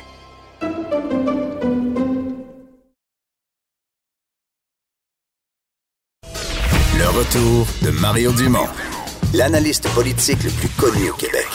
Cube Radio. Autrement dit. Euh, Vincent, euh, la STM qui va euh, voir maintenant ses- certains de ses employés avoir un nouvel accoutrement. Oui, et il y en En a fait, euh, que les gens de Montréal vont reconnaître? Ben oui, absolument. Les pantalons de camouflage pour les euh, inspecteurs et les constables de la STM. euh, dans les le- espèces d'agents de sécurité internes du réseau de transport en commun. Exactement. Pour ceux qui euh, prennent euh, bon, le transport en commun, vous les voyez quand même assez souvent et vous pourrez commencer à percevoir dans les stations de métro, après des, des- des arrêts d'autobus, des inspecteurs, des constables qui vont porter des pantalons de camouflage comme moyen de pression sur leur employeur, relié à un conflit concernant Est-ce maintenant ou c'est s'ils obtiennent pas, c'est une menace euh, dans quelques temps s'ils obtiennent pas gain de cause? Euh, ben, ça va commencer, là. Euh, ça a été voté par les membres, alors Ok. euh, ils peuvent emporter dès, dès maintenant, de, de- de ce que je comprends. Euh, un communiqué envoyé par la Mais tu sais, fraternité. l'expression pa- pa- pantalon de camouflage, de mon souvenir, c'est l'expression qu'avait utilisé le syndicat des policiers à Montréal, mais dans le langage public, là, C'est des pantalons de. ça, avait, ça avait reviré autrement dans les Oui. jours et les semaines qui avaient suivi. Là. Effectivement. Ça avait un peu reviré en culotte de clown. oui, ben on avait à un moment donné un petit très créatif chez les policiers. Là. oui, il y avait, faisait qu'il avait forcé la note. Oui. Quand il était rendu dans le rose, là. C'est Pe- Peut-être un petit peu. Euh, la fraternité des constables et inspecteurs de la STM, en fait, eux disent que ce sera porté par, euh, bon, comme moyen de pression en raison d'un conflit sur les horaires de travail. Parce que euh, euh, on- on veut. Euh, des chiffres coupés en deux. Donc, admettons, avec un deux heures entre le, ch- le, le- le- le- le chiffre du matin et le chiffre du soir, ce qui amène de trop longues journées selon les constables et les inspecteurs, euh, de sorte que certains vont commencer à 6h30 et finir à 18h30 le soir, et que ça, euh, c'est grandement difficile de, de- de concilier travail et famille avec ce Je genre connais un d'horaire. gars qui a cet horaire-là, moi. Qui, toi? oui. Puis, est-ce que c'est difficile de... Oui. Oui, hein, tu confirmes? fatigué. Bon, c'est ça. Alors, euh, tu, est-ce que tu, mais tu vois que tes pantalons sont... Mes euh, pantalons sont corrects. sont corrects. Ouais, mais là, aujourd'hui, là, demain, tu sais pas, là. C'est vrai, ça pourrait changer n'importe quand. En fait, Euh, la seule affaire, c'est qu'à LCN, je pourrais plus aller à mon. Parce que quand je suis assis, euh, c'est correct. Je pourrais plus aller à mon grand tableau, ça, mon tu grand écran, là. Ton écran pour nous Non, ça, je- j'explique plus rien sur l'écran, mais sinon, pas. je serais correct. J'ai quelqu'un qui s'insulte, là, les pantalons des, des policiers, entre autres, c'était notre collègue Master Bugarici. Ah oui? Oui, qui Tu trouve savais que pas que. une Ben, horreur. on va y en parler tout à l'heure? Ben oui, et moi ce que j'ai proposé, ça, il était d'accord, c'était que les, po- les, les, les, les policiers ou le ça en moyenne pression devraient porter des pantalons de designers québécois. Ah ouais, on comprend Hein? Master qui veut vendre ses. Oui, pour faire une, un peu de publicité sur les produits, euh, les produits québécois. Mais, Alors, mais ça- je, je finis juste en te demandant moyen de pression, là. Mettons que les. Mettons les gens, là, les, jeunes, des étudiants, des travailleurs, ça va prendre le métro, puis les gens de sécurité ont un pantalon de camouflage, est-ce que ça crée la commotion? je pense pas. Est-ce que les gens, mettons, vont arriver chez eux, là, puis vont appeler leur, euh, leur conseiller municipal pour dire là, Faites donc pression sur la STM pour régler, là, nous autres, on n'en peut plus. Ouais, faut que ça cesse. Non, je pense pas. D'après moi, les gens s'en foutent. euh. Mais En fait, même les policiers, ça choquait quand même les gens parce qu'ils sont une figure d'autorité. Ils peuvent faire. Puis on disait souvent, ils procèdent à des arrestations dans des choses délicates. Des fois, ils peuvent arriver sur les lieux d'un accident où il y a un mort, un, un décès à constater. Puis, tu sais, Ouais, mais ça peut arriver dans le cadre de je veux dire, la STM, c'est quand même je veux dire, un réseau où il y a des, Oui, oui. il y a des, des interventions à faire comme Ben, des moi, policiers que, dans des mettons, cas. Après 48 heures qu'on va les avoir vus, là, tout le monde va s'en. En fait, personne va le remarquer. là. Les gens vont aller vaquer à leurs occupations puis remarqueront pas. là. T'as pas tort. Mais on comprend qu'il peut y avoir d'autres moyens de pression après. C'en est un premier plus symbolique. Mais des fois, il y a peut-être des patrons que ça, que ça chicote, qui aiment ça voir le monde bien. Droite. Avec l'uniforme bien droit. Droite, droite, Alors, on droite. sait pas. Peut-être que ça fait quand même son effet. On va aller euh, à Jean-Charles Lajoie pour parler sport. Salut, JC.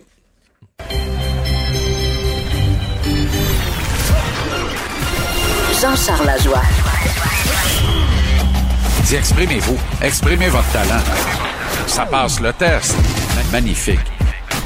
Jean-Charles Lajoie. J'avais oublié ton introduction. Salut. J'avais oublié aussi. Je, je te répondais, mais sur le thème. Comment Ouais. Hey, alors, euh, le Canadien qui a eu euh, là euh, de belles journées quand même depuis le match de samedi euh, pour euh, s'entraîner, se préparer. Est-ce que c'est un Canadien nouveau qui va nous arriver demain soir, là, vraiment avec euh, euh, tout- toutes les choses euh, problématiques mises au point? Ouais, c'est pas que Claude Julien essaie pas de nous le faire croire, en tout cas. Euh, parce qu'il a de nouveau aujourd'hui euh, apporté des changements à la composition de ces trios. Et vraiment, Mario, euh, Claude Julien et moi, tabarouette, je ne sais pas quel genre de discussion ça ferait devant un café et une route tracteur, là. Mais il y a des affaires que je ne comprends pas. On compte sur les doigts d'une seule main, Mario, le nombre d'opportunités dans une saison fleuve, calendrier éreintant de 82 matchs de la Ligue nationale de hockey, où tu te retrouves dans le douillet confort de ton domicile, à la maison, pendant quatre jours, dont trois complets sans discuter de match. Des jours dans lesquels, évidemment, tu vas attribuer un congé le lundi et tu vas te retrouver avec deux très bons entraînements le mardi et le mercredi. C'est un immense privilège. J'entends par très bon entraînement, on n'est pas euh, le matin d'un match où là, on fait juste chasser la rouille, puis il y a des équipes qui commencent à ne même plus faire ça. C'est pour ça que je te posais la question. là. C'est pour ça que je te posais la question. C'est le temps de placer des affaires. Là. Si tu veux placer ton avantage, ton désavantage numérique, tes trios, c'est le temps de placer les choses. là. Normalement, là, tu vas te servir de ça pour peaufiner des aspects qui fonctionnent moins bien. Pas commencer à jongler avec les trios. Claude Julien l'avait fait hier en mutant Nick Suzuki à la droite de Max Domi. Décision que j'ai évidemment saluée. Je t'en ai parlé tellement souvent. Et à l'antenne de JC à TVA Sport aussi, presque tous les soirs entre 5 et 7. Mais là, aujourd'hui, voilà qu'il amène Jonathan Drouin à la gauche pour compléter le. La seule question, c'est pourquoi? Pourquoi tu fais ça? Le courant, la vague actuelle dans le monde du hockey, tous les coachs, les autres intervenants et observateurs le disent, on crée des duos et on complète ces duos-là en attaque avec un troisième membre de trio qui est un joueur d'utilité qui apporte une science manquante aux deux membres du duo. Et là, Claude Julien avait ça désormais dans les mains avec la réunion de Suzuki et de Domi. Autrement dit, Dano Gallagher, pour moi, c'est un duo. Tuna Tatar est l'élément le plus remplaçable de ce trio-là. Et lui, il arrive pourquoi? Il arrive avec une dimension presque exclusivement offensive pour compléter deux gars qui, eux, travaillent très bien sur 200 pieds par 85, des gars responsables dans toutes les phases du jeu, des gars que tu peux aussi bien retrouver à 5 contre 5 qu'à 5 contre 4 ou à 4 contre 5. Maintenant, tu avais Max Domi qui était avec personne où on jouait à, à Gang pour savoir qui allait jouer avec Domi. Je ne comprenais pas pourquoi, mais l'arrivée de Suzuki permettait de dire voilà deux gars qui réunis peuvent provoquer des étincelles, des chances de marquer soutenues en attaque. Alors à ce moment-là, ça prend quoi? On va prendre, à défaut de mieux, on va prendre Arturo Lekonen. Il ne score pas one ball, mais c'est pas grave. Domi et Suzuki vont s'occuper de la charge offensive et Lekonen va être la valeur ajoutée 200 par 85. Et là, tu avais Jonathan Drouin contre toute attente, qui était l'équivalent de l'international Benson Managers, les feux de l'Espagne, réuni à Jesperi Kotkaniemi.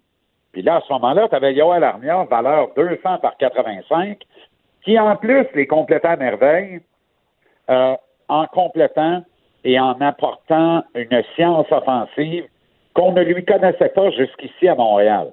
Armia n'a pas joué les deux matchs le week-end dernier. Ça n'a pas empêché les deux autres de continuer d'être menaçants de façon soutenue en attaque, alors qu'on on leur a jumelé euh, tantôt Jordan Wheel, tantôt Paul Biron, peu importe qui on leur a jumelé, on avait notre duo. Alors, comment ça se fait que tu sépares ce duo-là dans l'espoir de créer un meilleur trio ou un duo entre Drouin et Domi? Ça veut dire que tu as mis Suzuki là, mais tu pas complètement confiance? Est-ce que c'est ça l'affaire? Parce que là, tu te retrouves avec Kotkaniemi qui, ce matin à l'entraînement, était en trio avec Lekonen et euh, euh, Paul Biron. Honnêtement, là, euh, entre toi moi, de la boîte à beurre.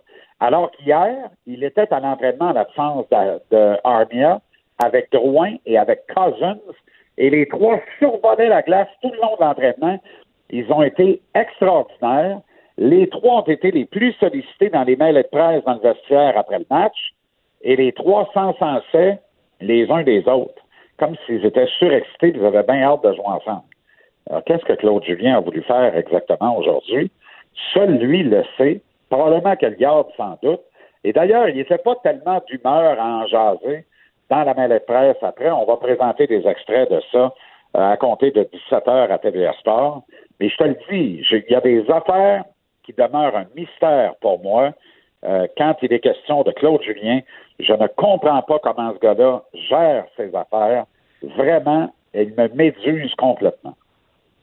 Bon, mais en résumé, euh, on a du bon temps d'entraînement, mais on plutôt que de placer les affaires, on continue à plus à faire des essais et à jouer avec les trios à chaque jour. Là.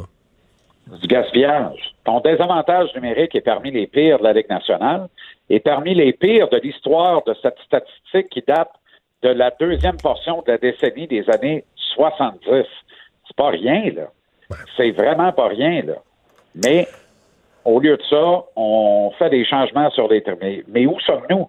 Ce matin, là, ça avait l'air d'une pratique de camp d'entraînement. Mais là, il faudrait rappeler au coach que l'équipe joue son dixième match de la saison demain contre les Sharks de San Jose, qui ont perdu hier soir en prolongation à Buffalo 4-3. Match après lequel le capitaine Logan Couture a tiré deux kids, LaBank et Maillère, en dessous de l'autobus en les traitant carrément de selfish dans le vestiaire après le match pour leur comportement sur la glace en prolongation. Et ça a coûté le but de la victoire à la faveur des Sabres. Je te le dis, je ne sais pas ce qu'il y a dans l'eau, Mario. Les Sharks sont en ville demain. Samedi, ça va être les Leafs de Toronto. Les Leafs ont perdu 4-2 hier contre les Bruins. Et après le match, Austin Matthews a tiré en dessous de l'autobus le gardien auxiliaire Michael Hutchison. On peut le comprendre parce qu'Hutchison n'est pas à niveau pour la Ligue nationale, mais pas satisfait d'en rajouter. Il en a rajouté une couche en disant que le coach aurait pu être meilleur aussi. Le coach est Mike Babcock, l'entraîneur le mieux payé de la Ligue nationale. Va te dire de quoi? J'essaie d'imaginer Shea Weber dire ça à Montréal. Claude est mieux de finir sa brassée de linge sale, plier ça, mettre ça dans la valise parce qu'il va retourner au New Hampshire en moins de temps qu'il n'en faut pour crier ciseaux. J'essaie, merci beaucoup. On t'écoute à À 17h. demain, les gars. Salut. J'essaie TVA Sport, 17h. Et on fait la chronique culturelle avec Anaïs. Bonjour. Allô? On parle du festival Halloween Montréal? Ben oui, là, l'Halloween approche à grands pas. Moi, c'est le moment de l'année où je vais à l'épicerie. Je me retiens pour pas acheter des caisses et des caisses de, de, de bonbons. Êtes-vous comme ça, mais si avez-vous la dent sucrée? Euh, Moi, je vais pas- la-. J'ai ni la dent sucrée, ni un si gros amour de l'Halloween, mais euh, c'est. Ben, faut pas, ça va pas ensemble nécessairement. Non, là. mais j'ai, par contre, j'ai- pendant quelques années, quand les enfants ont été euh, ados, on a eu le trip de décorer. Puis, euh, il y a une couple d'années que c'était épeurant chez nous à l'Halloween. là. Ah ouais? Ouais. Qu'est-ce que tu mettais à l'extérieur? Non, ben, il y avait beaucoup de choses, ça faisait du bruit, mais c'est parce qu'il y a même des années où mon gars se mettait en, en décoration comme fixe. OK, puis il faisait part aux gens. Puis quand, quand mettons, tu étais sûr, mettons, qu'il était comme un. Un mort jou- vivant, un- exemple, Un, jouet, euh, acheté, ouais. un jouet acheté 11 piastres, là, tu comprends? Mais de, de 5 pieds 10, là. Puis là, quand les gens arrivaient pas loin, ils bougeaient, là. J'ai aimé ça. Oh my God. Ça marchait? Ça marchait. Ah oui, ça marchait. Moi, je serais morte dans Ah ton ouais? entrée. Je, je déteste, je déteste avoir peur. L'Halloween, c'est pas euh, une- l'Halloween, Ben oui, oui. c'est ça. ça, euh, on- souvent, on pense à l'Halloween, il faut qu'on ait peur nécessairement. Mais en même temps, pas. Il y a des activités à Montréal qui sont offertes vraiment pour Des- toute la famille. des moins épeurantes. Des moins épeurantes. Et là, j'ai jasé avec le porte-parole, Alex Perron. Et moi, je m'attendais pas du tout à un Alex Perron qui triple littéralement sur les films d'horreur. Donc, il m'a parlé un peu de la programmation du festival qui se déroule depuis quelques jours déjà et qui se tient à Montréal jusqu'au 31 octobre. Justement, ce qui est trippant avec ce c'est que probablement, c'est pas juste le jour de l'Halloween, c'est commencé depuis le 18, c'est jusqu'au 31. Puis justement, il y en a pour tout le monde. Dans le Vieux-Port, le labyrinthe se transforme en version Halloween. Toute la famille peut aller faire ça.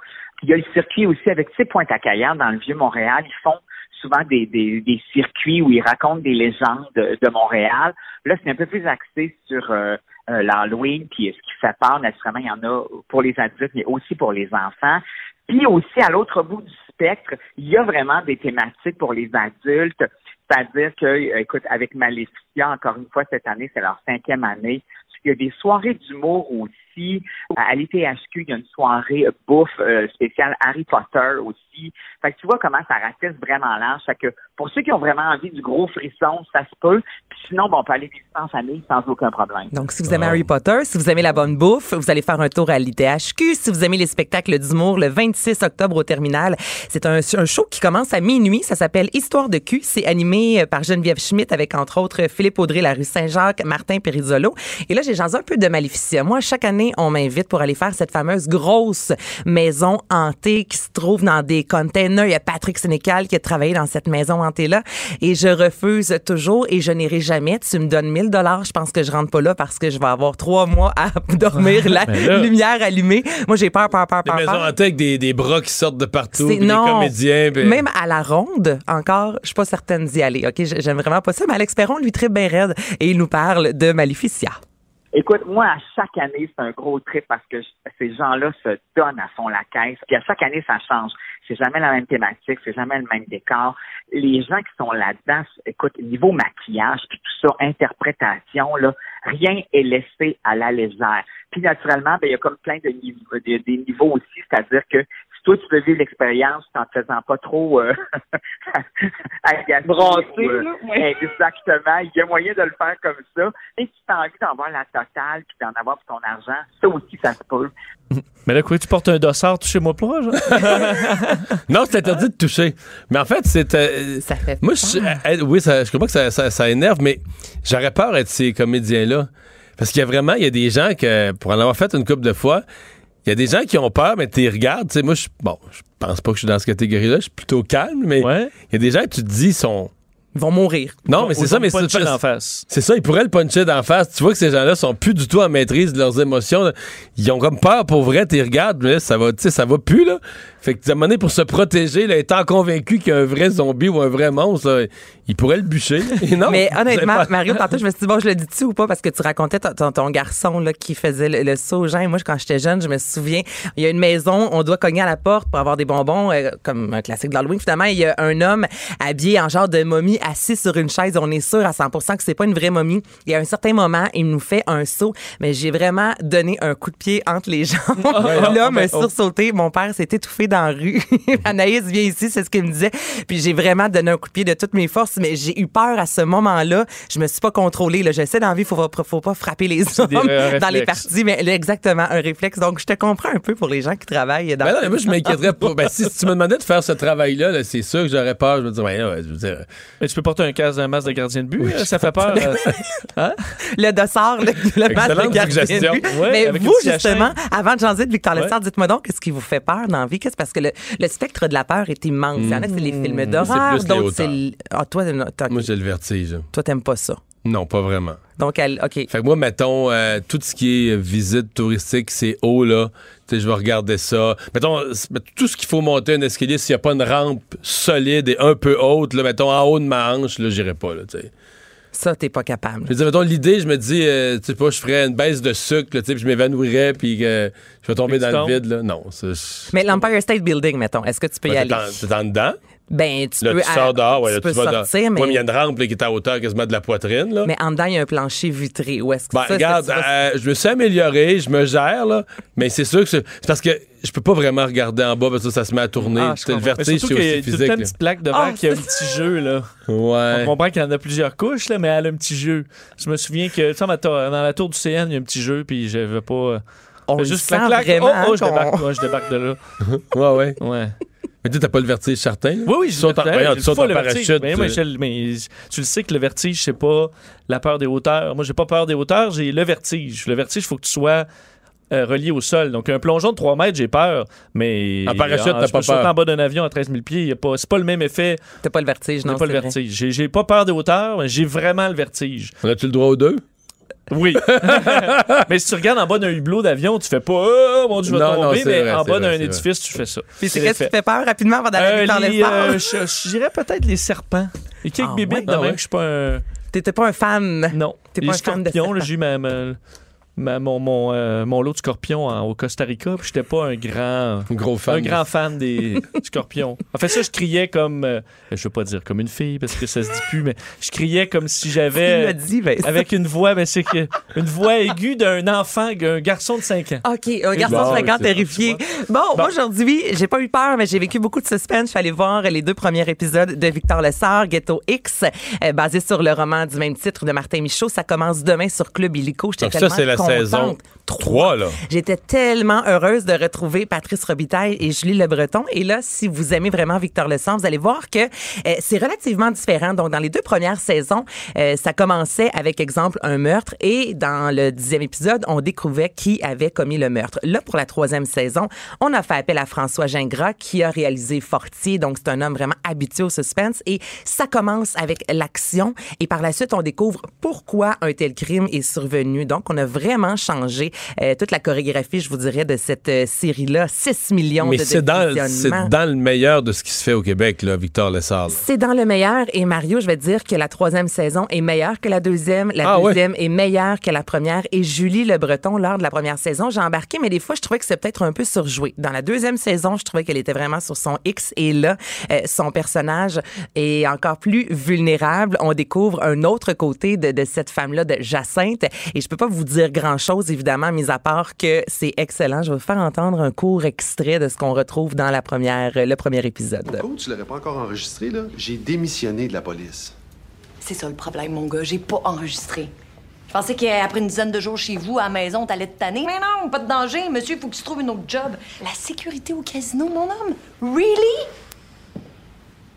Donc, ça commence comme ça. On Hmm. apprend que Victor Lessard a quitté la police. Et là, finalement, il y a un événement quelconque qui le ramène Ah, au sein dire, c'est de- plate, on ne le reverra plus jamais dans la série, mais c'est pas tout à fait ça, là. Il revient au sein euh, de... de C'est comme Jack Bauer dans 24. Là. Ah, il est toujours sorti des services de contre-espionnage, mais finalement, pendant 24 heures, il est revenu Il dedans. revient toujours, toujours. Et on va découvrir un peu ce qui se passe avec son passé et son père, surtout. C'est bon. Demain, Club Illico, je vous le dis, vous allez capoter. Mais là, demain, Ça commence. La troisième saison sera disponible dès demain.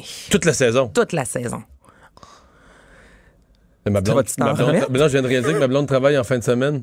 Ouais. Tu vas pouvoir écouter ça? Mais non, au contraire. Ah, Non, non, non, non, non, faut être ensemble. Vous l'écoutez ensemble? Ouais, mais tu peux, attends, va être encore là euh, la semaine prochaine. Euh, c'est loin. Ah oui, mais tu trouves une série juste pour toi. Mais t'as tellement raison parce que ce matin, en écoutant les deux, j'ai appelé mon chum, j'ai dit là, on est comme un peu dans la merde parce qu'habituellement, on écoute ça ensemble. Puis là, j'ai deux, en as deux de vue, j'en ai ouais. deux de vue. Hey, hein, les gros problèmes de la vie. Ben oui. Merci. Le retour de Mario Dumont, l'analyste politique le plus connu au Québec. Cube Radio. Autrement dit. À l'Assemblée nationale euh, hier, évidemment, nos yeux étaient plus vers la politique fédérale ces dernières heures, mais à l'Assemblée nationale hier, motion de Québec solidaire euh, pour dénoncer euh, la, la- la situation euh, en Catalogne, ce que vivent, entre autres, l'emprisonnement euh, que vivent euh, des élus qui n'ont rien fait de plus mal que d'organiser euh, un, référendum, de participer au processus démocratique, euh, la violence qui s'ensuit dans les rues. Euh, Gabriel Nadeau-Dubois, co-porte-parole de Québec solidaire, député de Gouin, est avec nous. Bonjour. Bonjour, M. Dumont. Parce que votre motion n'a pas pu être adoptée faute du consentement des libéraux. Exactement. Les libéraux ont battu euh, cette motion-là, qui était, oui, présentée par Québec solidaire, mais qui était appuyée par le Parti québécois et par le gouvernement quand même. Là. Donc, c'était pas une motion présentée par des indépendantistes seulement pour euh, célébrer l'indépendantisme catalan. Je veux le préciser tout de suite. C'était une motion qui euh, demande, qui appelait au respect des droits et libertés fondamentales des Catalans, plus particulièrement des élus catalans. Donc, c'était une motion qui avait été rédigée en collaboration avec tout le monde pour que tout le monde puisse l'adopter. Et notre surprise a été totale de voir le Parti libéral du Québec bloquer son adoption alors qu'il s'agissait tout simplement de défendre l'état de droit, la démocratie et les droits individuels qui, aux dernières nouvelles, sont censés être des valeurs partagées aussi par les libéraux. Qui, euh, ce que j'en ai vu sur les réseaux sociaux, ont plaidé un peu dans le dans le même angle qu'a pris M. Trudeau, ont plaidé qu'il s'agit essentiellement d'une affaire interne à l'Espagne qui ne nous concerne pas, donc où on n'aurait pas à mettre notre nez. Je pense pour ma part que quand on est démocrate, quand on défend la démocratie, l'état de droit, les droits et libertés fondamentales, ça nous concerne ce qui se passe dans d'autres États, puis je dirais encore plus des États avec qui on a des liens forts, comme l'Espagne, comme la Catalogne. Je, pense qu'aussi, comme Québécois, c'est normal d'être particulièrement sensible à la question de la liberté d'expression, de la liberté pour une population, pour un peuple, de se consulter démocratiquement sur son avenir. Je pense qu'on a un rôle à jouer à travers le monde. Euh, on a un rôle sur la communauté, dans la communauté internationale de défendre ces valeurs-là qui sont importantes pour nous. Puis historiquement, il y avait un consensus là-dessus au Québec. Là. Euh, quelqu'un comme Robert Bourassa le disait, là, les Québécois peuvent choisir eux-mêmes leur destin, puis il faut reconnaître ce, ce, ce droit-là, qu'on soit du côté du oui ou du côté du non. Et quand j'ai vu l'opposition libérale hier, mon premier réflexe a été de me dire, ben, la boussole politique libérale est-elle devenue euh, étourdie à ce point-là qu'elle est même plus capable de mettre son pied à terre quand vient le temps de défendre des valeurs fondamentales comme celle-là? Hmm. Euh, ce qui se passe en, Catalogne, quand même, bon, je dis pas qu'il y a personne qui le dénonce. Il y a des partis politiques un peu partout, quelques-uns en Europe, euh, ici au Québec, mais à l'échelle planétaire. il faut reconnaître que les Catalans sont bien seuls. la position qu'a pris le Parti libéral du Québec ou la position qu'a pris M. Trudeau, est beaucoup plus représentative de ce qu'ont fait la majorité des pays qui, bon, quoi, euh, ferment les yeux, les pays européens, en commençant par la France, les voisins de l'Espagne, qui ferment les yeux, font semblant de pas se rendre compte de ce qui se passe là-bas. Je veux dire, c'est pas comme si le, pas comme si M. Trudeau, c'est pas comme si le Parti libéral du Québec était isolé, là. Euh, c'est ce que font la majorité des gens, fermer les yeux sur la réalité de la Catalogne vous, mettez le doigt sur une partie du problème. C'est vrai. C'est vrai que dans la communauté internationale, il y a eu une complaisance à l'égard de ce qui se passe en Catalogne. Puis c'est bien important toujours de le rappeler. Il ne s'agit pas de dire qu'on est pour ou contre l'indépendance de la Catalogne. Là. c'est vraiment pas ça le débat. Puis ce que les Catalans s'attendent de la communauté internationale, c'est pas qu'ils soient de leur bord durant le référendum. c'est qu'au moins on puisse défendre les droits et libertés fondamentales puis des citoyens européens. Puis vous avez raison de le dire là. L'attitude de l'Union européenne puis des pays de l'Union européenne dans ce dossier-là, elle est révoltante. Puis je pèse mes mots, je comprends pas qu'une qu'une unité politique comme comme l'Union européenne, qui a censé, en tout cas, qui prétend être une union politique de défense des droits de l'homme, de défense de la démocratie puis de l'État de droit, soit pas capable à l'intérieur de ses rangs, à l'intérieur de ses États membres, de mettre le pied à terre et de dire un instant là, on peut pas politiser la justice, on peut pas politiser les forces policières et réprimer un mouvement démocratique et à mettre en prison des élus légitimes là. Euh, qui se ramassent en prison pour avoir organisé une consultation populaire. Puis c'est, je pense que comme Québécois, c'est normal qu'on soit plus touchés parce qu'on a tous dans nos familles, chacun d'entre nous, des gens qui ont été pour le oui puis pour le non dans les dernières décennies au Québec. Et je suis sûr que ça nous indignerait tous que ces membres de notre famille finissent en prison pour la simple et seule raison qu'ils ont été députés à l'Assemblée nationale puis qui étaient du mauvais bord de la Chambre. Ça nous touche comme Québécois, puis c'est normal parce qu'on sait à quel point c'est important de pouvoir avoir ces débats-là de manière pacifique et démocratique. Gabriel Nadeau-Dubois, merci d'avoir été là. Ça. Au revoir. Co-porte-parole de Québec solidaire. Vincent, euh, ce matin sur nos ondes à Cube Radio, il y a un ancien conseiller de Stephen Harper, euh, toujours intéressé par ce qui se passe au euh, Parti conservateur, qui euh, est pas tendre avec Andrew Shear. En fait, il est quasiment prêt à le remplacer. Absolument. Aaron Seal, euh, qui euh, a été effectivement conseiller de l'ancien premier ministre du Canada, Stephen Harper, qui a été vraiment eu une, rencontre, une discussion intéressante avec notre, collègue Benoît Dutrisac ce matin sur le fait que lui, probablement, qui représente aussi certaines personnes chez, les conservateurs actuellement, qui auraient bien voulu voir Andrew Shear quitter après la défaite de lundi, se dit déçu d'ailleurs qu'il n'ait pas démissionné. tu vas voir, il n'utilise pas nécessairement beaucoup de, euh, beaucoup de nuances envers sa vision d'Andrew Scheer et de ses capacités à continuer à être le leader de ce parti-là. Je vous fais entendre Aaron Seal. Euh, je suis très déçu du fait qu'il n'ait pas démissionné. Et de, ma part, je crois que ça démontre qu'il n'a rien compris de ce qui s'est passé lundi. Il parle de ces temps, des comparaisons historiques. Quand moi, ça n'a rien à voir. De ce que je vois et de ce que je constate et de ce que j'entends de mes amis dans le Parti conservateur, on se comprend que les Canadiens ont rejeté ce qu'a proposé M. Scheer, tant du côté politique qu'au côté caractère. Et ceci étant le cas, il faut se poser la question, M. Scheer, il nous donne quoi? C'est un intellectuel comme M. Harper, c'est un charismatique, comme M. Mulroney, c'est un travailleur et un débatteur, comme M. Kenny en Alberta? Non, son intérêt, c'est son désir individuel de devenir premier ministre. Bon, alors Bon. son seul intérêt étant de devenir premier ministre, sans amener les, quali- qualités de d'autres chefs, euh, expliquant aussi qu'il s'inquiète de, de voir que les conservateurs n'ont pas euh, ou ont oublié les jeunes électeurs. Il dit ce sont des politiques socio-conservatrices comme les lois contre l'avortement, les lois contre les droits de, de, euh, de mariage, les lois contre le cannabis et les lois contre l'euthanasie. Euh, les jeunes ne veulent pas de ça, mais il y a encore une, un regroupement conservateur qui a encore, selon lui, trop de poids pour amener ces idées-là qui sont rendues impopulaires et qui ont été un boulet au pied parce qu'il dit si on, se concentrait uniquement sur les mesures de nature fiscale, selon lui, le Parti conservateur aurait gagné par beaucoup même. Ouais. Mais euh, c'est comme un débat présentement très en cours dans le Parti conservateur. Je vois passer des messages. euh, Est-ce qu'on garde Andrew Scheer ou pas? Ça vient même vite, je dirais, pour M. Scheer. euh, je sais pas comment. Lui, là, je l'imagine, il sort d'une campagne, tout ça, il est fatigué. T'sais, on, on lui laisse même pas comme la semaine là, pour se retomber sur ses pattes, faire des téléphones un peu, consulter. Euh, Les gens auraient voulu. Enfin, il y en a une partie qui, qui voulait et s'attendait à ce qu'ils disent c'est la fin Est-ce là. qu'il démissionne? Mais il- je comprends qu'ils sont déçus. Il n'a pas été bon. Je, réponds pas d'une façon euh, catégorique à la question est-ce qu'il pourrait devenir bon? J'avoue que je suis pas sûr moi-même. Mais je me dis, quand un parti, t'es un parti politique, un chef de 38 ans. Tu as-tu bien pensé, là? T'as-tu fait ton choix réfléchi? Parce que normalement, si t'es lié un chef de 38 ans, pendant que l'adversaire est dans son premier mandat, Justin Trudeau est dans son premier mandat, la logique voudrait que tu es prêt à donner à ton chef au moins deux chances. C'est une première, parce que 80% 90% du temps, le gouvernement est réélu pour un deuxième mandat. Fait que la vraie élection critique, c'est l'autre après. Le gouvernement va faire de... Donc, si à Andrew Scheer, il a 38 ans, Justin Trudeau dans son premier mandat, tu aurais dû, comme parti, y penser puis dire, ben regarde, au pire, là, regarde, s'il gagne la prochaine par miracle parce que Trudeau fait toutes sortes de gaffes, tant mieux. Mais au pire, il prend de l'expérience dans la prochaine campagne, fait certaines erreurs, le gouvernement est réélu, puis à l'autre après, badagne. là. Tu. Tout est prêt, la- la- tous les ingrédients sont sur la table, puis l'autre élection, on fait le gâteau. C'est pour ça que je,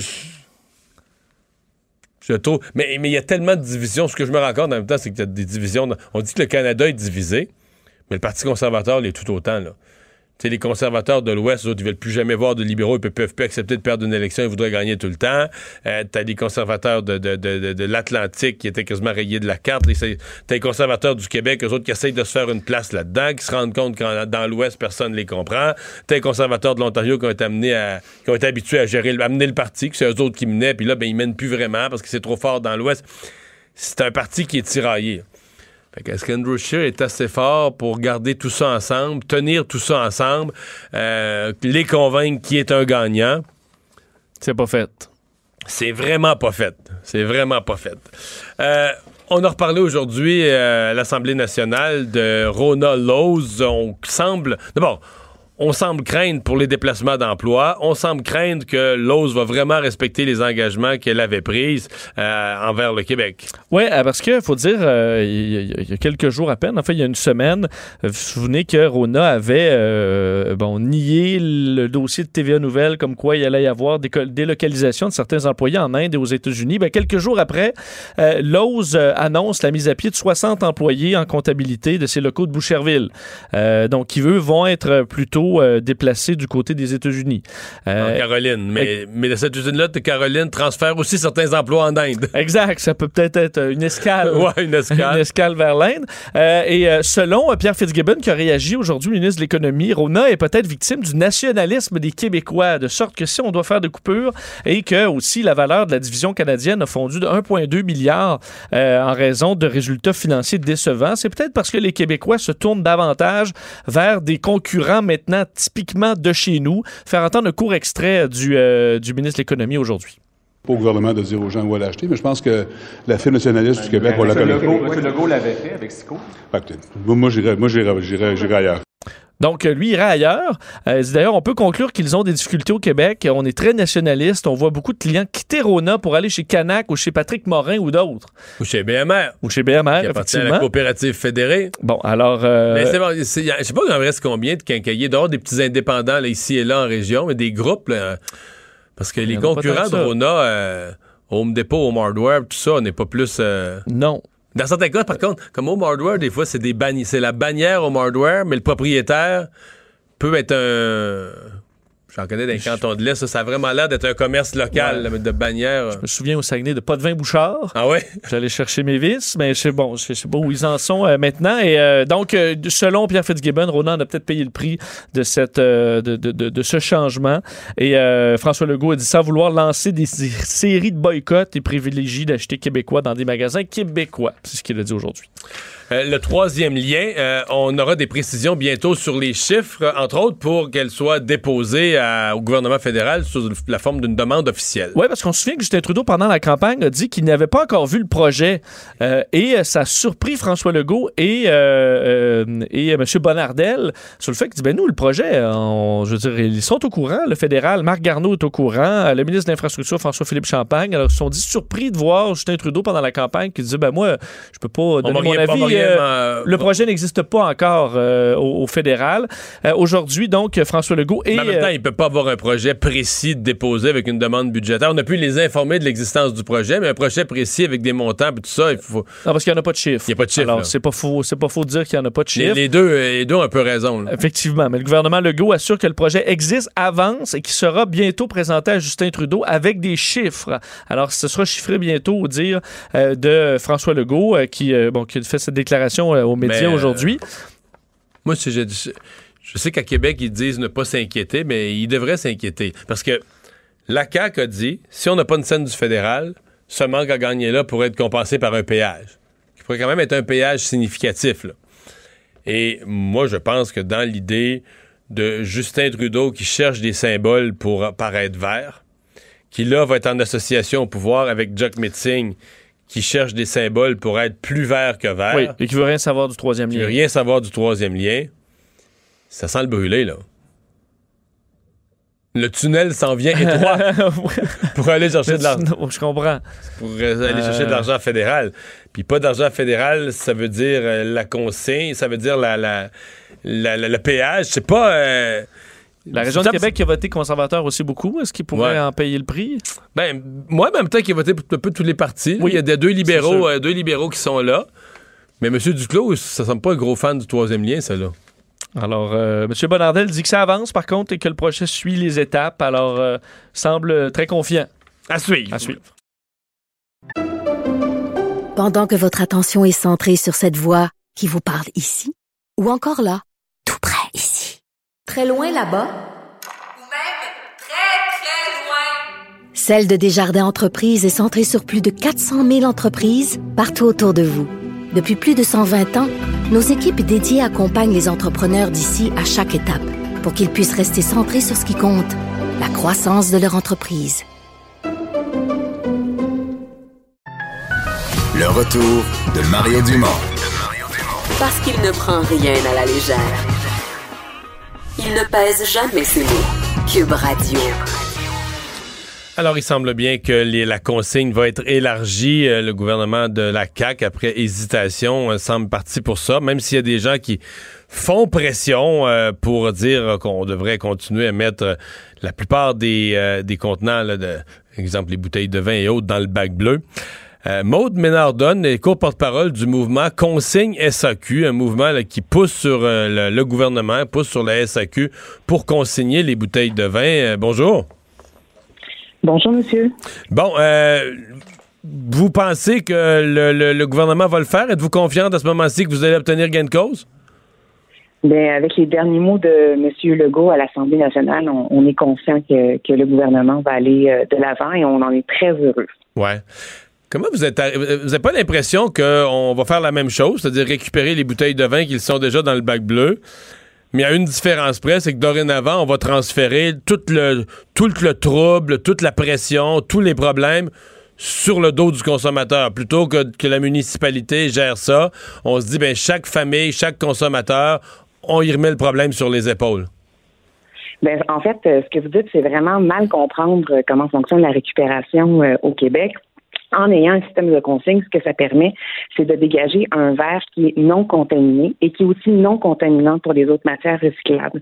Donc, un verre non contaminé, ça veut dire un, verre qui peut redevenir du verre. Donc, avec le verre des bouteilles de vin, on va pouvoir refaire des nouvelles bouteilles. euh. Et actuellement, au Québec, la seule fonderie Owens, Illinois, est obligée d'importer du verre non contaminé de l'Ontario pour refaire des bouteilles. Donc, c'est vraiment un Mhm. choix là, de gros bon sens. Donc, vous dites que le bac bleu, c'est une, euh, c'est pas une bonne solution. Mais en fait, le bac bleu, si vous voulez mon avis personnel, je pense que c'est une bonne solution parce qu'on vient chez Mais vous nous, venez de me dire le euh, contraire dans la réponse d'avant, là. En fait, c'est que c'est non, mais c'est que c'est pas une bonne solution pour le verre. Par exemple, en Europe, ce qu'on a, c'est qu'on a un système de récupération de type bac bleu, mais le verre ne peut pas aller à l'intérieur du bac. Enfin, bac la plupart des pays le d'Europe, toutes les matières sont séparées. Il y a des bacs à plastique, les bacs à papier carton et les bacs à verre. Ben, en fait, ça dépend de, de- de chaque pays, mais oui, c'est un peu ça La le principe. plupart, ça, Le ouais. verre, le verre, c'est un contaminant pour les autres matières recyclables. Mhm. Donc, au Québec, notre papier vaut rien. Notre plastique vaut pas grand-chose. Pourquoi? Parce que le verre est à l'intérieur du bac de récupération. Donc, c'est comme la pire équation qu'on peut faire. Fait que ce qu'il faut faire impérativement, c'est prendre le verre puis le sortir du bac. À partir de ce moment-là, notre papier puis notre plastique, il vaut quelque chose puis on est capable d'en refaire du papier ouais. puis du plastique de qualité. Bon, euh, ça fait beaucoup de contenants à consigner. Là, est-ce qu'on y va? Parce que je suppose que oui, on peut pas niaiser avec ça. C'est c'est les pots de cornichons, euh, c'est les pots de betterave, euh, c'est certaines bouteilles d'eau. On rentre dans l'épicerie, là, on en on en consigne du stock là. En fait, si j'ai bien compris, la proposition du ministre Charette, ce serait d'instaurer, comme ce qui se tentait au Nouveau-Brunswick ou en Nouvelle-Écosse, des points de dépôt. C'est-à-dire que les gens, par exemple, accumulent leurs bouteilles de vin et de temps à autre vont au point de dépôt ramener leurs bouteilles, et leurs contenants consignés. Donc, euh, c'est un peu le même principe que quand je vais au dépanneur puis que je rapporte mes bouteilles de bière, ben là, je vais au centre de dépôt et je rapporte Mais mes on le ferait, on le ferait à l'épicerie pour tout ce qui est en verre, là, tous les toutes les formes de contenants en en fait, verre. Non, l'engagement ben, de, de ce que j'ai compris. Non, mais ce que vous souhaitez, pas l'engagement du gars, mais vous, ce que vous souhaitez, c'est ça? Ben moi, ce que je souhaiterais, c'est plutôt des centres de dépôt. Parce que ce qu'on a entendu de la part des détaillants, c'est qu'ils n'ont pas l'espace pour gérer ce type de, de, de, de, volume-là. Et nous, ce qu'on souhaite, évidemment, c'est un maximum de contenants consignés pour un maximum de revalorisation. Donc, effectivement, un centre de, dé- un centre de dépôt disons qui est à part. Tous les, tous les contenants en verre, euh, tous les contenants en verre se trouveraient là. Donc, euh, pot de, pot de confiture, pot tout plastique et certains contenants de plastique pourraient aussi être Hmm. consignés. Nous, notre demande à SAQ Consigne, c'est principalement les bouteilles de vin de la SAQ parce qu'on trouve que c'est comme le plus gros volume et que c'est quelque chose Ben qui non, mais parce que si- ouais, je comprends. si on met encore du verre, si on met encore certains pots de verre dans le bac bleu, on vient de tout gâcher, on fait tout ça pour rien parce qu'on contamine quand même. Mais si on veut arrêter de contaminer, il faut plus mettre de verre dans le bac bleu. Exactement. Mhm. Vous avez tout compris. Mais vous comprenez que c'est beaucoup de contenants consignés là, au total. là. Ben, en fait, Moi, les, les- les pots- le Mhm. fameux pot de cornichon dont vous parlez, c'est vraiment un pourcentage dérisoire. Donc, c'est vraiment les bouteilles de vin qui, euh, qui constituent la Non, mais majeure, là, je comprends parce que vous accrochez sur le mot vous accrochez sur le mot cornichon, mais si vous prenez l'ensemble de ce département-là, à l'épicerie, de, de tous ces types de pots, il y, a- il y a du verre, puis maintenant, de plus en plus, on n'aime pas les bouteilles de plastique, avec l'eau vient dans des bouteilles de verre, euh, puis l'eau minérale, mettez tout ça bout à bout, ça finit par faire beaucoup de verre. Mais ma- ma- mon inquiétude, c'est, euh, euh, je sais que les gens comme vous, là, qui, qui tenaient à l'environnement, vous n'êtes pas fort sur l'automobile. Pour les gens à vélo, ça fait bien du verre à transporter. Pour les gens à pied, pour les gens âgés, c'est des poids importants de verre à transporter dans des nouveaux centres quand même, là. Mais Monsieur Dumont, les gens rapportent leur bouteille de bière, leur bouteille de bière au dépanneur depuis très longtemps. Puis je veux dire, Je comprends, mais là, c'est, là, on change, on change- ouais. je comprends, mais on change de volume. C'est beaucoup, beaucoup de matière qu'on se met à transporter. Mais c'est juste qu'on a dit aux gens il y a quelques années qu'on leur créait un bac bleu, qu'on leur créait une nouvelle discipline. Puis là, là, tout à coup, quelques années après, on dit aux citoyens, mais là, vous en faites pas assez pour l'environnement. Et on leur retourne tout le fardeau du transport de tonnes et de tonnes de matière. C'est, c'est quand même un gros changement, là. Mais je comprends ce que vous dites, mais il faut aussi avoir le courage d'assumer qu'on s'est trompé. C'est comme quand vous êtes au casino puis vous avez mis de l'argent dans une machine à sous puis vous vous rendez compte que maintenant c'est trop. Ben il faut avoir le courage de s'en aller. Ben c'est un petit peu ça avec le verre dans le bac de récupération. Il faut On avoir le courage politique d'assumer qu'on s'est trompé. Et que maintenant, avec la crise du recyclage du verre, avec la crise environnementale qu'on qu'on euh, subit, ben faut arrêter de se mettre la tête dans le sable, puis que toutes les autres provinces canadiennes, à l'exception du, du Manitoba, le font. C'est quoi au Québec, on, est moins bon que les autres, on est moins intelligent? Donc je pense qu'on est capable de, de prendre notre recyclage en main là. Mhm. Euh, ça va devenir, euh, parce que vous dites, euh, il faut reconnaître qu'on s'est trompé. On serait-tu en train, je, voyais la ville de Longueuil là, qui, euh, qui se lance dans l'achat de, de, de, de pas combien de, de milliers de bacs de compost, alors que là, on voit des jeunes qui arrivent avec une technologie euh, dans le... euh, pour sé- sécher le compost, faire quelque chose de beaucoup plus propre. Terreau, là? Ouais, héros, terreau, ouais, mais il y en aura d'autres probablement. Euh, on, on se trompe pas tout le temps en matière d'environnement parce qu'on veut faire trop vite. Puis on gaspille de l'argent pour faire une affaire, puis on le défait, parce que là, on veut faire vite, on veut dire qu'on. Les, les élus veulent dire qu'ils font de quoi pour se faire réélire, puis finalement, ils vont trop vite, la technologie les dépasse, puis. Euh, écoutez, je suis vraiment pas experte sur la, la question du compost, mais la perspective d'avoir chacun chez soi euh, une, une machine pour composter, je suis pas certaine que ce soit ça nécessairement l'avenue pour tous les Non. citoyens et les citoyennes. Je pense que la collecte sélective est très pertinente en matière de compost, mais je suis pas une experte. euh, Sur ce sujet, je pense que la technologie de terreau est intéressante pour des gens qui n'ont pas accès au compost et à la sélecte de compost ou des gens qui vivent éloignés des centres où on peut en produire. Pour moi, c'est une solution de complément. C'est pas une solution nécessairement à mettre de l'avant de manière euh, tout azimut. Et avec la crise climatique, M. Dumont, faut aller de l'avant. On peut pas attendre 40 ans là, pour Mhm. mettre en place. Il faut avoir un peu de courage politique puis de vision. C'est ce qui manque au Québec, de la vision. Mais là, M. Legault, il en a de la vision, puis il faut le soutenir. Bon, ben c'est bien. Merci d'avoir été là. Merci beaucoup. Merci. Au revoir. Ouais, de la vision. Moi, J'ai l'impression que nos municipalités, justement, justement, ils n'ont aucune vision. Ils veulent avoir l'air de faire de quoi. Ils savent pas quoi faire avec ça, le verre, le plastique, le papier, le compost. Moi, je vais t'avouer, je trouverais ça moins pire qu'on fasse comme en Europe. Tant qu'à faire, qu'on nous mette des bacs là, à différents endroits dans la ville, des bacs à verre. Pas de vas ça. Ben oui, si le verre. À la limite, plus de ba- le bac bleu était une erreur, ben plus de bac bleu. Tu mets des bacs bleus, puis ton papier, ton carton, puis tout ça, tu vas le porter, ton verre dans un autre. Moi, je l'ai en Europe, je, l'ai fait. quand j'ai vécu là, loin de, loin de maison en Europe, je l'ai le porter. Mais euh, la consigne, là, hey, de ramener, t'as-tu l'idée de la quantité de sortes de pots? Puis là, un vaut 20 cents, l'autre vaut. Présentement, c'est drôle parce que ces gens-là nous disent la bière, là. Mais la bière, là, ça va-tu mal? La consigne dans la bière, c'est un désastre. là. On- moi, je vais à l'épicerie. Combien de temps on passe? là? Euh, cette bouteille-là, c'est 10 cents, l'autre, c'est 20 cents. T'as 8. Maintenant, les bières de microbrasserie, t'as bu 8 bières. Là. Moi, là, qui bois vite, ça me prend plus de temps de faire rembourser mon 48 cents que de boire ma bière. là. Oui. Puis tu vois. Là, la, fille est au comptoir, puis elle sait pas c'est combien celle-là. Ah, ça, je pense que c'est une à 20 cents. C'est pas écrit à la même place là, sur le papier. Des fois, c'est écles en haut, des fois, c'est écrit en bas, des fois, c'est écrit à les l'horizontale. la les yeux parce qu'il y a huit clients qui attendent. Mais je les comprends, là. Oui. Ça les écœure. Fait que, tu sais, Puis les canettes, les canettes d'aluminium à l'entrée, veut-tu une autre affaire qui marche pas? Que, on nous parle de ce qui marche pas comme étant le modèle de ce qu'il faut faire plus. Bon. Puis là, on avait le bac bleu, mais je comprends que les municipalités vont être contentes de ça, d'une certaine façon, parce que tu débarrasses d'un méchant, d'un méchant gros problème qu'ils sont pas capables de gérer, puis tu renvoies, tu dis, tiens, les citoyens, chaque citoyen individuellement va être responsable de tous les, euh, de tous les problèmes. Pendant que votre attention est centrée sur cette voix qui vous parle ici, ou encore là, tout près ici, très loin là-bas, Ou même très, très loin. Celle de Desjardins Entreprises est centrée sur plus de 400 000 entreprises partout autour de vous.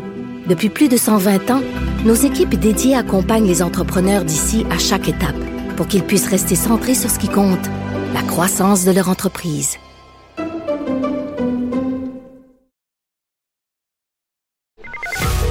Le retour de Mario Dumont.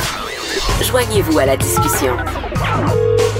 Appelez ou textez 187 Cube Radio. 1877 827 2346. C'est le temps de parler à Gilles Barry, chronique euh, politique. Euh, bonjour Gilles. Salut Mario, ça va bien? Oui, ça va bien. Élection euh, fédérale, qu'est-ce que tu comment tu vois le- le- les résultats pour le Québec? Ben, écoute, euh, c'était euh, un peu, euh, c'était l'élection un peu du oui mais un peu partout au Canada. Euh, puis moi, je te rejoins Mario parce qu'on a eu des discussions politiques souvent. Les libéraux sont toujours forts tout le temps, malgré tout, constamment. Alors, euh, puis l'NPD, ben, dans son cas, a quasiment disparu du Québec. Et le pays en sort, tant qu'à moi, Mario, extrêmement fracturé comme jamais probablement dans son histoire. Euh, moi, ce qui m'attire attire l'attention, c'est les libéraux qui ont eu à peine 15% d'appui en Saskatchewan et en Alberta. Ah, ils sont Et barrés moi, là, hein? pense- Ils sont barrés là, et moi, je suis convaincu, Mario, que Jason Kenney en Alberta va lancer un référendum dans, dans- devant lui. là. Dans son mandat, il va y avoir un référendum en Alberta, j'en suis archi convaincu. Alors, Là, on se retrouve avec un gouvernement libéral minoritaire, mais qui était très dépensier, qui va continuer à être très dépensier, avec l'appui euh, tacite du NPD, qui lui qui est plus, dé- qui est plus dépensier. Ouais. Ben oui, donc dépensier, gaspilleux, check it lick, check it lick sur euh, le dos des citoyens et des citoyennes. Dans un dans une perspective là 2020-2021, on va entrer définitivement en récession économique. Donc, c'est les contribuables naturellement qui vont euh, qui vont écoper. L'autre chose, c'est le bloc québécois. Naturellement, encore une fois, les Québécois ont voté défensif pour contrer les attaques du gouvernement central et d'Ottawa sur la laïcité. On peut dire que c'est une belle victoire quand même du bloc, mais c'est pas une victoire éclatante. Et moi, Mario, j'étais au Chili, j'ai regardé les, les, les, euh, les résultats un peu de la soirée de la dernière assemblée publique du bloc dans Richelieu. Et les paroles de René Lévesque me venaient en tête et je me suis dit, ça, ça peut lui coûter 4, 5 ou 6 comtés en fin de campagne. Tu veux dire de ramener la souveraineté, là? Ah, convaincu, Mario. Convaincu. Et on, on- il y a plusieurs comtés là, qui ont perdu par moins de 500 voix. Là. Oui. Donc, euh, moi, je pense que sais, le vote stratégique, là, les commentateurs connaissent ça, puis bon, les politiciens, puis les stratèges, puis les apparatchiks, mais le monde ordinaire, le vote stratégique, ne connaissent pas ça. Mais moi, je peux te dire une chose, que cette Assemblée-là, c'est certain qu'il y a eu un recul d'adhésion des votants qui auraient pu voter. Moi, je suis dans le comté de Châteauguay-la-Colle, donc il y, a, y y une communauté anglophone, allophone, et euh, il y avait une Latina euh, qui était candidate du Bloc. Elle n'a pas perdu par beaucoup, et je suis convaincu que cette Assemblée-là a eu une conséquence sur, son, sur sa défaite électorale. Alors ça, c'est important.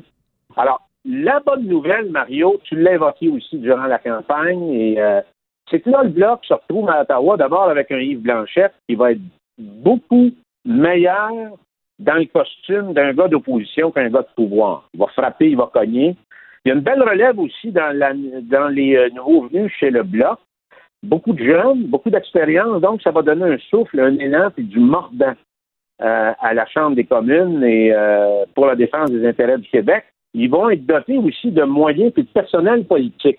Donc, la force de puissance là, de tir pour questionner euh, l'action du gouvernement Trudeau va être intéressante. Mais moi, Mario, ce que je trouve le plus important, puis je vois les, comment- je vois les commentaires depuis l'élection euh, de lundi, il faut pas, euh, faut arrêter de brailler sur ce qu'on n'a pas ou ce qu'on aurait voulu avoir, puis je pense que le Québec doit bâtir sur ce qu'il a, ce qu'on a avec nous. Alors, qu'est-ce qu'on a? C'est qu'on a un nationaliste qui, est en réveil, qui est en mouvement, qui, est de plus en plus, qui est en train de, de bâtir, qui est en train de semer euh, François Legault.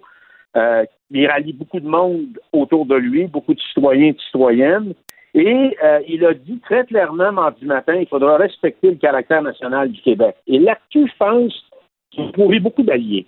Il va trouver son propre parti, son propre gouvernement, le Bloc québécois, avec sa nouvelle cavalerie, les députés conservateurs aussi qui se sont fait élire au Québec, là, Mario, c'est des gens qui ont une certaine envergure, c'est des gens qui ont du tir en dos, c'est des Puis qui gens sont nationalistes, là. Ben, qui sont nationalistes et ils y ont passé à cause de ça. Alors, ça aussi, c'est une force. Il ne faut pas négliger ça. Et naturellement, euh, le Parti québécois. Donc, il y a un front commun possible pour défendre les intérêts nationaux du Québec. Donc, dans les airs, sur terre ou sur mer, on peut véritablement, Mario, avoir une force de frappe. L'autre chose, Mario, qui est très importante, les dossiers, c'est la laïcité, l'immigration, la gestion de l'offre. Et François Blanchette a dit mardi qu'il va en faire une priorité. Et j'ouvre une parenthèse pour te dire que j'avais eu raison en venant du Téliscamingue, que M. Lehoux était pour battre Maxime Bernier, puis il l'a battu comme du monde à part de ça. Lui, il va être un joueur très important dans le dossier De la gestion de l'offre, effectivement. Exactement, parce que un type très impliqué dans le mouvement Hussein au Québec, extrêmement respecté. Il va avoir les questions de, de dossiers économiques, la question des télécoms, les traités commerciaux. On a vu que ça pouvait avoir un impact négatif dans, certains secteurs économiques au Québec. Et puis, naturellement, euh, les champs de compétences euh, du Québec qui doivent être respectés. Donc, puis moi, je vais dire une autre chose, Mario. Dans le fond, François Legault s'est pas mêlé de la campagne, il a juste posé une question. Mais le jour où les intérêts suprêmes, la patrie avant les partis, là, vont être malmenés, ah ben là, il pourra sortir sa cavalerie, ça veut dire ses ministres, ses députés, son organisation, puis il y a probablement d'autres ténors du mouvement nationaliste au Québec qui sont peut-être pas des élus, mais qui pour- pourraient rejoindre cette grande coalition-là. Alors, Justin Trudeau, quand il nous dit le lendemain je vous ai compris, moi j'ai des doutes. J'ai des doutes parce que dans l'histoire du Québec, Mario, et je me rappelle de ça, le coup le plus ignoble, la plus grande bassesse extrême qui est venue contre le Québec n'est pas venue de l'extérieur, d'un ennemi externe. Elle est venue par un des nôtres, Pierre Trudeau. Ça vous dit quelque chose, ça? C'est lui qui nous a menti comme jamais dans cette assemblée à Verdun lors du référendum de 1980. 1980, pour mieux nous assujettir, il nous a dit Je mets mon siège et tous les sièges en jeu de mon équipe. Alors, euh, qu'est-ce qui s'est passé? Il dit Je mets ma tête sur le bio. Alors, c'est pas sa tête qui est passée sur le bio, c'est la nôtre qui est passée à guillotine. Alors, il faut se rappeler, moi j'espère, parce que j'ai trouvé le comportement de Justin Trudeau le soir de l'élection épouvantable. Il y avait un meilleur ton, euh, il y avait un meilleur ton quand même aujourd'hui dans sa conférence de presse du, du surlendemain de, de l'élection. Hey Gilles Barry, merci beaucoup d'avoir été là. Salut. Bye bye, bonne journée. Salut. Le retour de Mario Dumont, l'analyste politique le plus connu au Québec. Cube Radio. Autrement dit. C'est le jour des suggestions, quoi regarder chez soi ou quoi aller voir avec Simone? Bonjour. Bonjour. Et on commence par quelque chose qui est à louer, le Roi Lion. Oui, le Roi Lion, euh, ben, qui, qui était sorti au cinéma il y a un petit moment, mais là, il est disponible. On peut le louer chez Vidéotron. Et bon, ben, c'est le Roi Lion. On le connaît. On l'a vu en 1994. C'est l'histoire d'un lion qui s'appelle Simba. Son père meurt, tué par son méchant oncle qui s'appelle Scar. Et là, Simba, il doit partir en exil. Il va se faire euh, des amis. Timon et Pumba, là, on connaît tous les personnages. Oui. Il rencontre aussi Nala. Après ça, ben, est-ce doit- qu'il a le potentiel de devenir le roi? il a le potentiel de devenir roi. penses? Il va chanter des chansons et tout ça. Mais là, c'est euh, réimaginé par John Favreau, qui avait aussi euh, réimaginé le livre de la jungle. Donc, on sait qu'il est capable vraiment de diriger un film qui est ben, fait 100% à l'ordinateur. Sauf dans Le Roi Lion, pour les gens qui ont l'œil très euh, aiguisé, ça se dit pas, mais c'est pas grave. Il y a une image, ça se dit, bon, parfait. Une image dans Le Roi Lion qui est pas faite à l'ordinateur, c'est la première image. C'est une photo que le réalisateur a prise quand il est arrivé en Afrique pour faire des recherches. Fait que vous pouvez euh, remarquer qu'il y a comme Mhm. aucune différence. C'est tellement bien fait que personne ne l'avait remarqué. Euh, donc, c'est ça. C'est vraiment fait à l'ordinateur, mais c'est, contrairement au dessin animé qu'on avait vu, là, c'est photoréaliste. Donc, les animaux ont l'air de ce qu'ils ont l'air dans la vraie vie, ce qui, euh, ce qui fait quand même super ils parlent. Ils parlent, ils chantent, ils dansent. Ça aide pas tous ces gens là, qui confondent humains, animaux. Exactement. euh, on, ouais. On perpétue euh, la s'en va confusion dans la mauvaise direction, chez là. ces gens-là. Ouais. Mais il y a quand même eu des changements à faire euh, dans, dans le film pour justement que ça se prête au photoréalisme. Par exemple, euh, il y a beaucoup de gens qui disent après l'avoir vu que le personnage de Rafiki, qui est comme le singe sage qui accompagne Simba là-dedans, ben dans le dessin animé, il était très drôle, il faisait des blagues, mais l'affaire c'est que quand tu fais un singe mandrille comme ça, euh, réaliste, ben il n'y a pas vraiment de l'air drôle. Fait qu'ils ont changé son personnage. Est-ce qu'il y a les Il- fesses rouges? Il oui. il est, il est Ben, très- le mandrille. Ouais, ça, ça fait- Amateur c'est de zoo, Vincent, tu Oui, non, pas c'est ça. tu ça- m'en passes pas des Oui, comme oui. ça. là. Non, c'est Non, non, c'est ça. Il est 100% réaliste. Il a vraiment l'air de Bon. ça, mais il est plus sage. Il devient comme l'espèce de figure paternelle euh, pour Simba. Euh, ils ont acheté des chansons parce que, bien sûr, c'est Beyoncé qui fait la voix de Nala. Donc, là, quand t'as Beyoncé qui fait une voix, ben, t'en profites, tu lui rajoutes des chansons. Une nouvelle chanson qui s'appelle Spirit. Et ils ont aussi euh, pas mal emprunté parce qu'on sait que, ben, Le Roi Lion, ben, c'est le dessin animé, mais c'est aussi une comédie musicale à Broadway, que ça fait des années et des années que ça dure à Broadway puis que c'est encore. Excellente comédie musicale, hein? Excellente comédie musicale. Donc, ils ont pris une chanson euh, pour, ben, pour les fans de comédie musicale, He Lives in You, du Broadway, qui est dans le nouveau film. Et ils ont même pris des acteurs qui faisaient le rôle dans la comédie musicale. Euh, par exemple, celle qui fait la voix de Nala enfant, elle a déjà joué dans la comédie musicale, elle a fait la voix. Puis celle qui fait la méchante Yen Shenzi, là, comme la, la chef de la gang des méchantes hyènes, elle, elle a déjà joué dans la version allemande de, euh, du Roi Lion, Oh. dans la comédie musicale, puis là, elle a fait la voix. Bon. Euh, au cinéma, Oui. On a, on a Jojo Rabbit? Oui, ça, euh, ben, il y a plein de gens qui trouvent ça vraiment bizarre euh, comme histoire, mais si on accepte que c'est un univers vraiment éclaté, on, on peut vraiment avoir du plaisir. Jojo Rabbit, c'est réalisé par euh, Taika Waititi, qui a ben, notamment réalisé le troisième film de Thor, qui, que tout le monde a adoré, mais aussi, je sais pas si vous avez déjà vu What We Do in the Shadows. C'est un Hmm, faux documentaire de vampires et c'est vraiment très, très drôle. Lui, il est néo-zélandais, dans le fond, et euh, il joue dans ce film-là, il fait un vampire pour les gens qui ont envie de rire. euh, C'est sur Netflix, c'est très, très drôle. Mais là, on parle de Jojo Rabbit, dans lequel euh, le réalisateur joue le rôle de Hitler. Donc, en gros, ça se passe euh, en, euh, en Allemagne, dans l'Allemagne nazie pendant la Deuxième Guerre mondiale. Et on suit un petit garçon qui s'appelle Jojo, qui a 10 ans, qui habite avec sa mère, qui est jouée par Scarlett Johansson. Et lui, dans le fond, il est super endoctriné. Il croit vraiment tout ce que Hitler dit. Puis il se sent vraiment seul, donc il se met à parler à son ami imaginaire Hitler, mais c'est une version d'un petit gars de 10 ans de Hitler, donc il est un peu niaiseux, puis tout ça.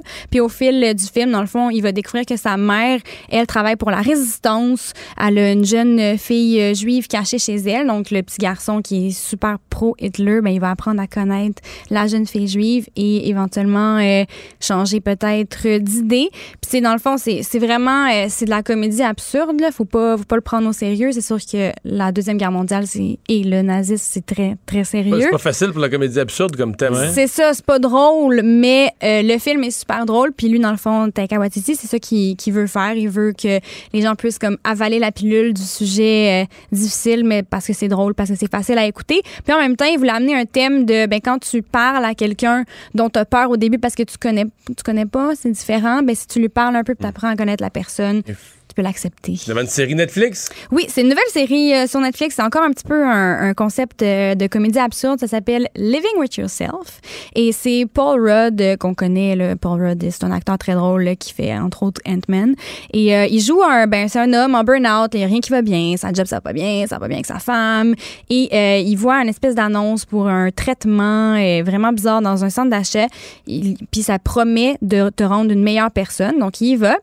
Puis il se réveille puis réalise qu'il a été remplacé complètement dans sa vie par une version meilleure de lui-même. Donc là, il faut qu'il vit comme avec la nouvelle version, puis là, les deux sont super différents, fait que là, il va apprendre de ses erreurs. On voit c'est vraiment un concept de film genre euh, comédie des années 90. là. Euh, mais euh, fait les, comme le premier, peut-être les deux premiers épisodes, c'est un peu euh, un peu lent, mais une fois qu'on embarque, c'est vraiment c'est drôle, c'est bon, c'est quand même touchant, puis c'est juste huit épisodes, ouais, huit épisodes d'une demi-heure. Donc c'est le genre de truc qu'on peut écouter rapido On s'en sort là, sans gâcher trois mois de sa vie. Exactement. Hey, merci Ça fait plaisir. Le retour de Mario Dumont, le seul ancien politicien qui ne vous sortira jamais de cassette. Mario Dumont et Vincent Dessureau. Cube Radio. Le buzz de Vincent Dessureau. Et dans ton boss d'aujourd'hui, tu nous parles d'une étude qui répond à une question. Est-ce que, est-ce qu'un soir, on peut dire, on décroche complètement pour ne pas avoir de stress? Oui, et décrocher du travail, est-ce que c'est ça nous relaxe vraiment? Une étude qui va un peu bouleverser ça de l'Université de Sussex en Angleterre, comme quoi euh, il y a des compagnies qui euh, interdisent même des lois à certains endroits. En France, on devient plus sévère là-dessus. À, New York, entre autres, on, mais on veut forcer les employeurs à dire en dehors des, heures de boulot, là, vous n'avez même pas le droit de répondre à vos courriels euh, parce qu'on veut que vous ayez la paix à la maison. Mais est-ce que c'est vraiment souhaitable? Cette étude-là vient un peu bouleverser ça parce qu'on dit que les employés qui se font, euh, euh, en fait, qui, qui n'ont pas le droit de regarder leur, cour- leur courriel ou qui se forcent pour ne pas les regarder le soir, donc après les heures de travail, se retrouvent à se sentir plus stressés que soulagés. Ce qui est un peu... Mais moi, je suis euh, pas ça. ben, ben, moi, je suis un peu de même. En fait, c'est que, euh, et surtout ceux qui, sont, qui ont tendance à être anxi- anxieux, ben là, euh, là, ça les en- là, ça devient une Mais moi, je- très, très Moi, anxiogène. je, je vais pas stresser toute la soirée, mais je vais même mieux me dire, je vais me prendre un 5 minutes à 10 heures, je vais tout aller voir mes affaires, qui fait que je vais savoir que je me couche pas avec de quoi qui traîne. Il n'y a pas une urgence depuis 6 heures euh, Ben en oui. soirée. qui Alors que traîne. sinon, tu te dis, j'ai. Mettons que tu regardes pas. Ah, j'ai peut-être quelque chose, peut-être quelqu'un m'a écrit. là. Là, je vais me lever à 7 heures demain matin. Je vais regarderai regarder pas toutes les 5 minutes. Mais de, Ben, ce qu'on dit, c'est d'essayer de trouver tout simplement notre rythme à nous qui va nous garder relax. Donc, un petit aller vérifier de temps en temps quand on en sent le besoin, mais sans se l'interdire nécessairement. Évidemment, c'est des. on parce que le fait de se l'interdire devient en soi. ça devient anxiogène. Alors, on est des petites bêtes compliquées quand même, euh, les êtres humains. Alors, euh, ben, sachez-le, essayez de gérer ça comme vous pouvez pour euh, bien dormir sur vos deux oreilles. Merci Vincent, merci euh, tout le monde d'avoir euh, été là. On se retrouve pour euh, les nouvelles demain, 15h. Cube Radio.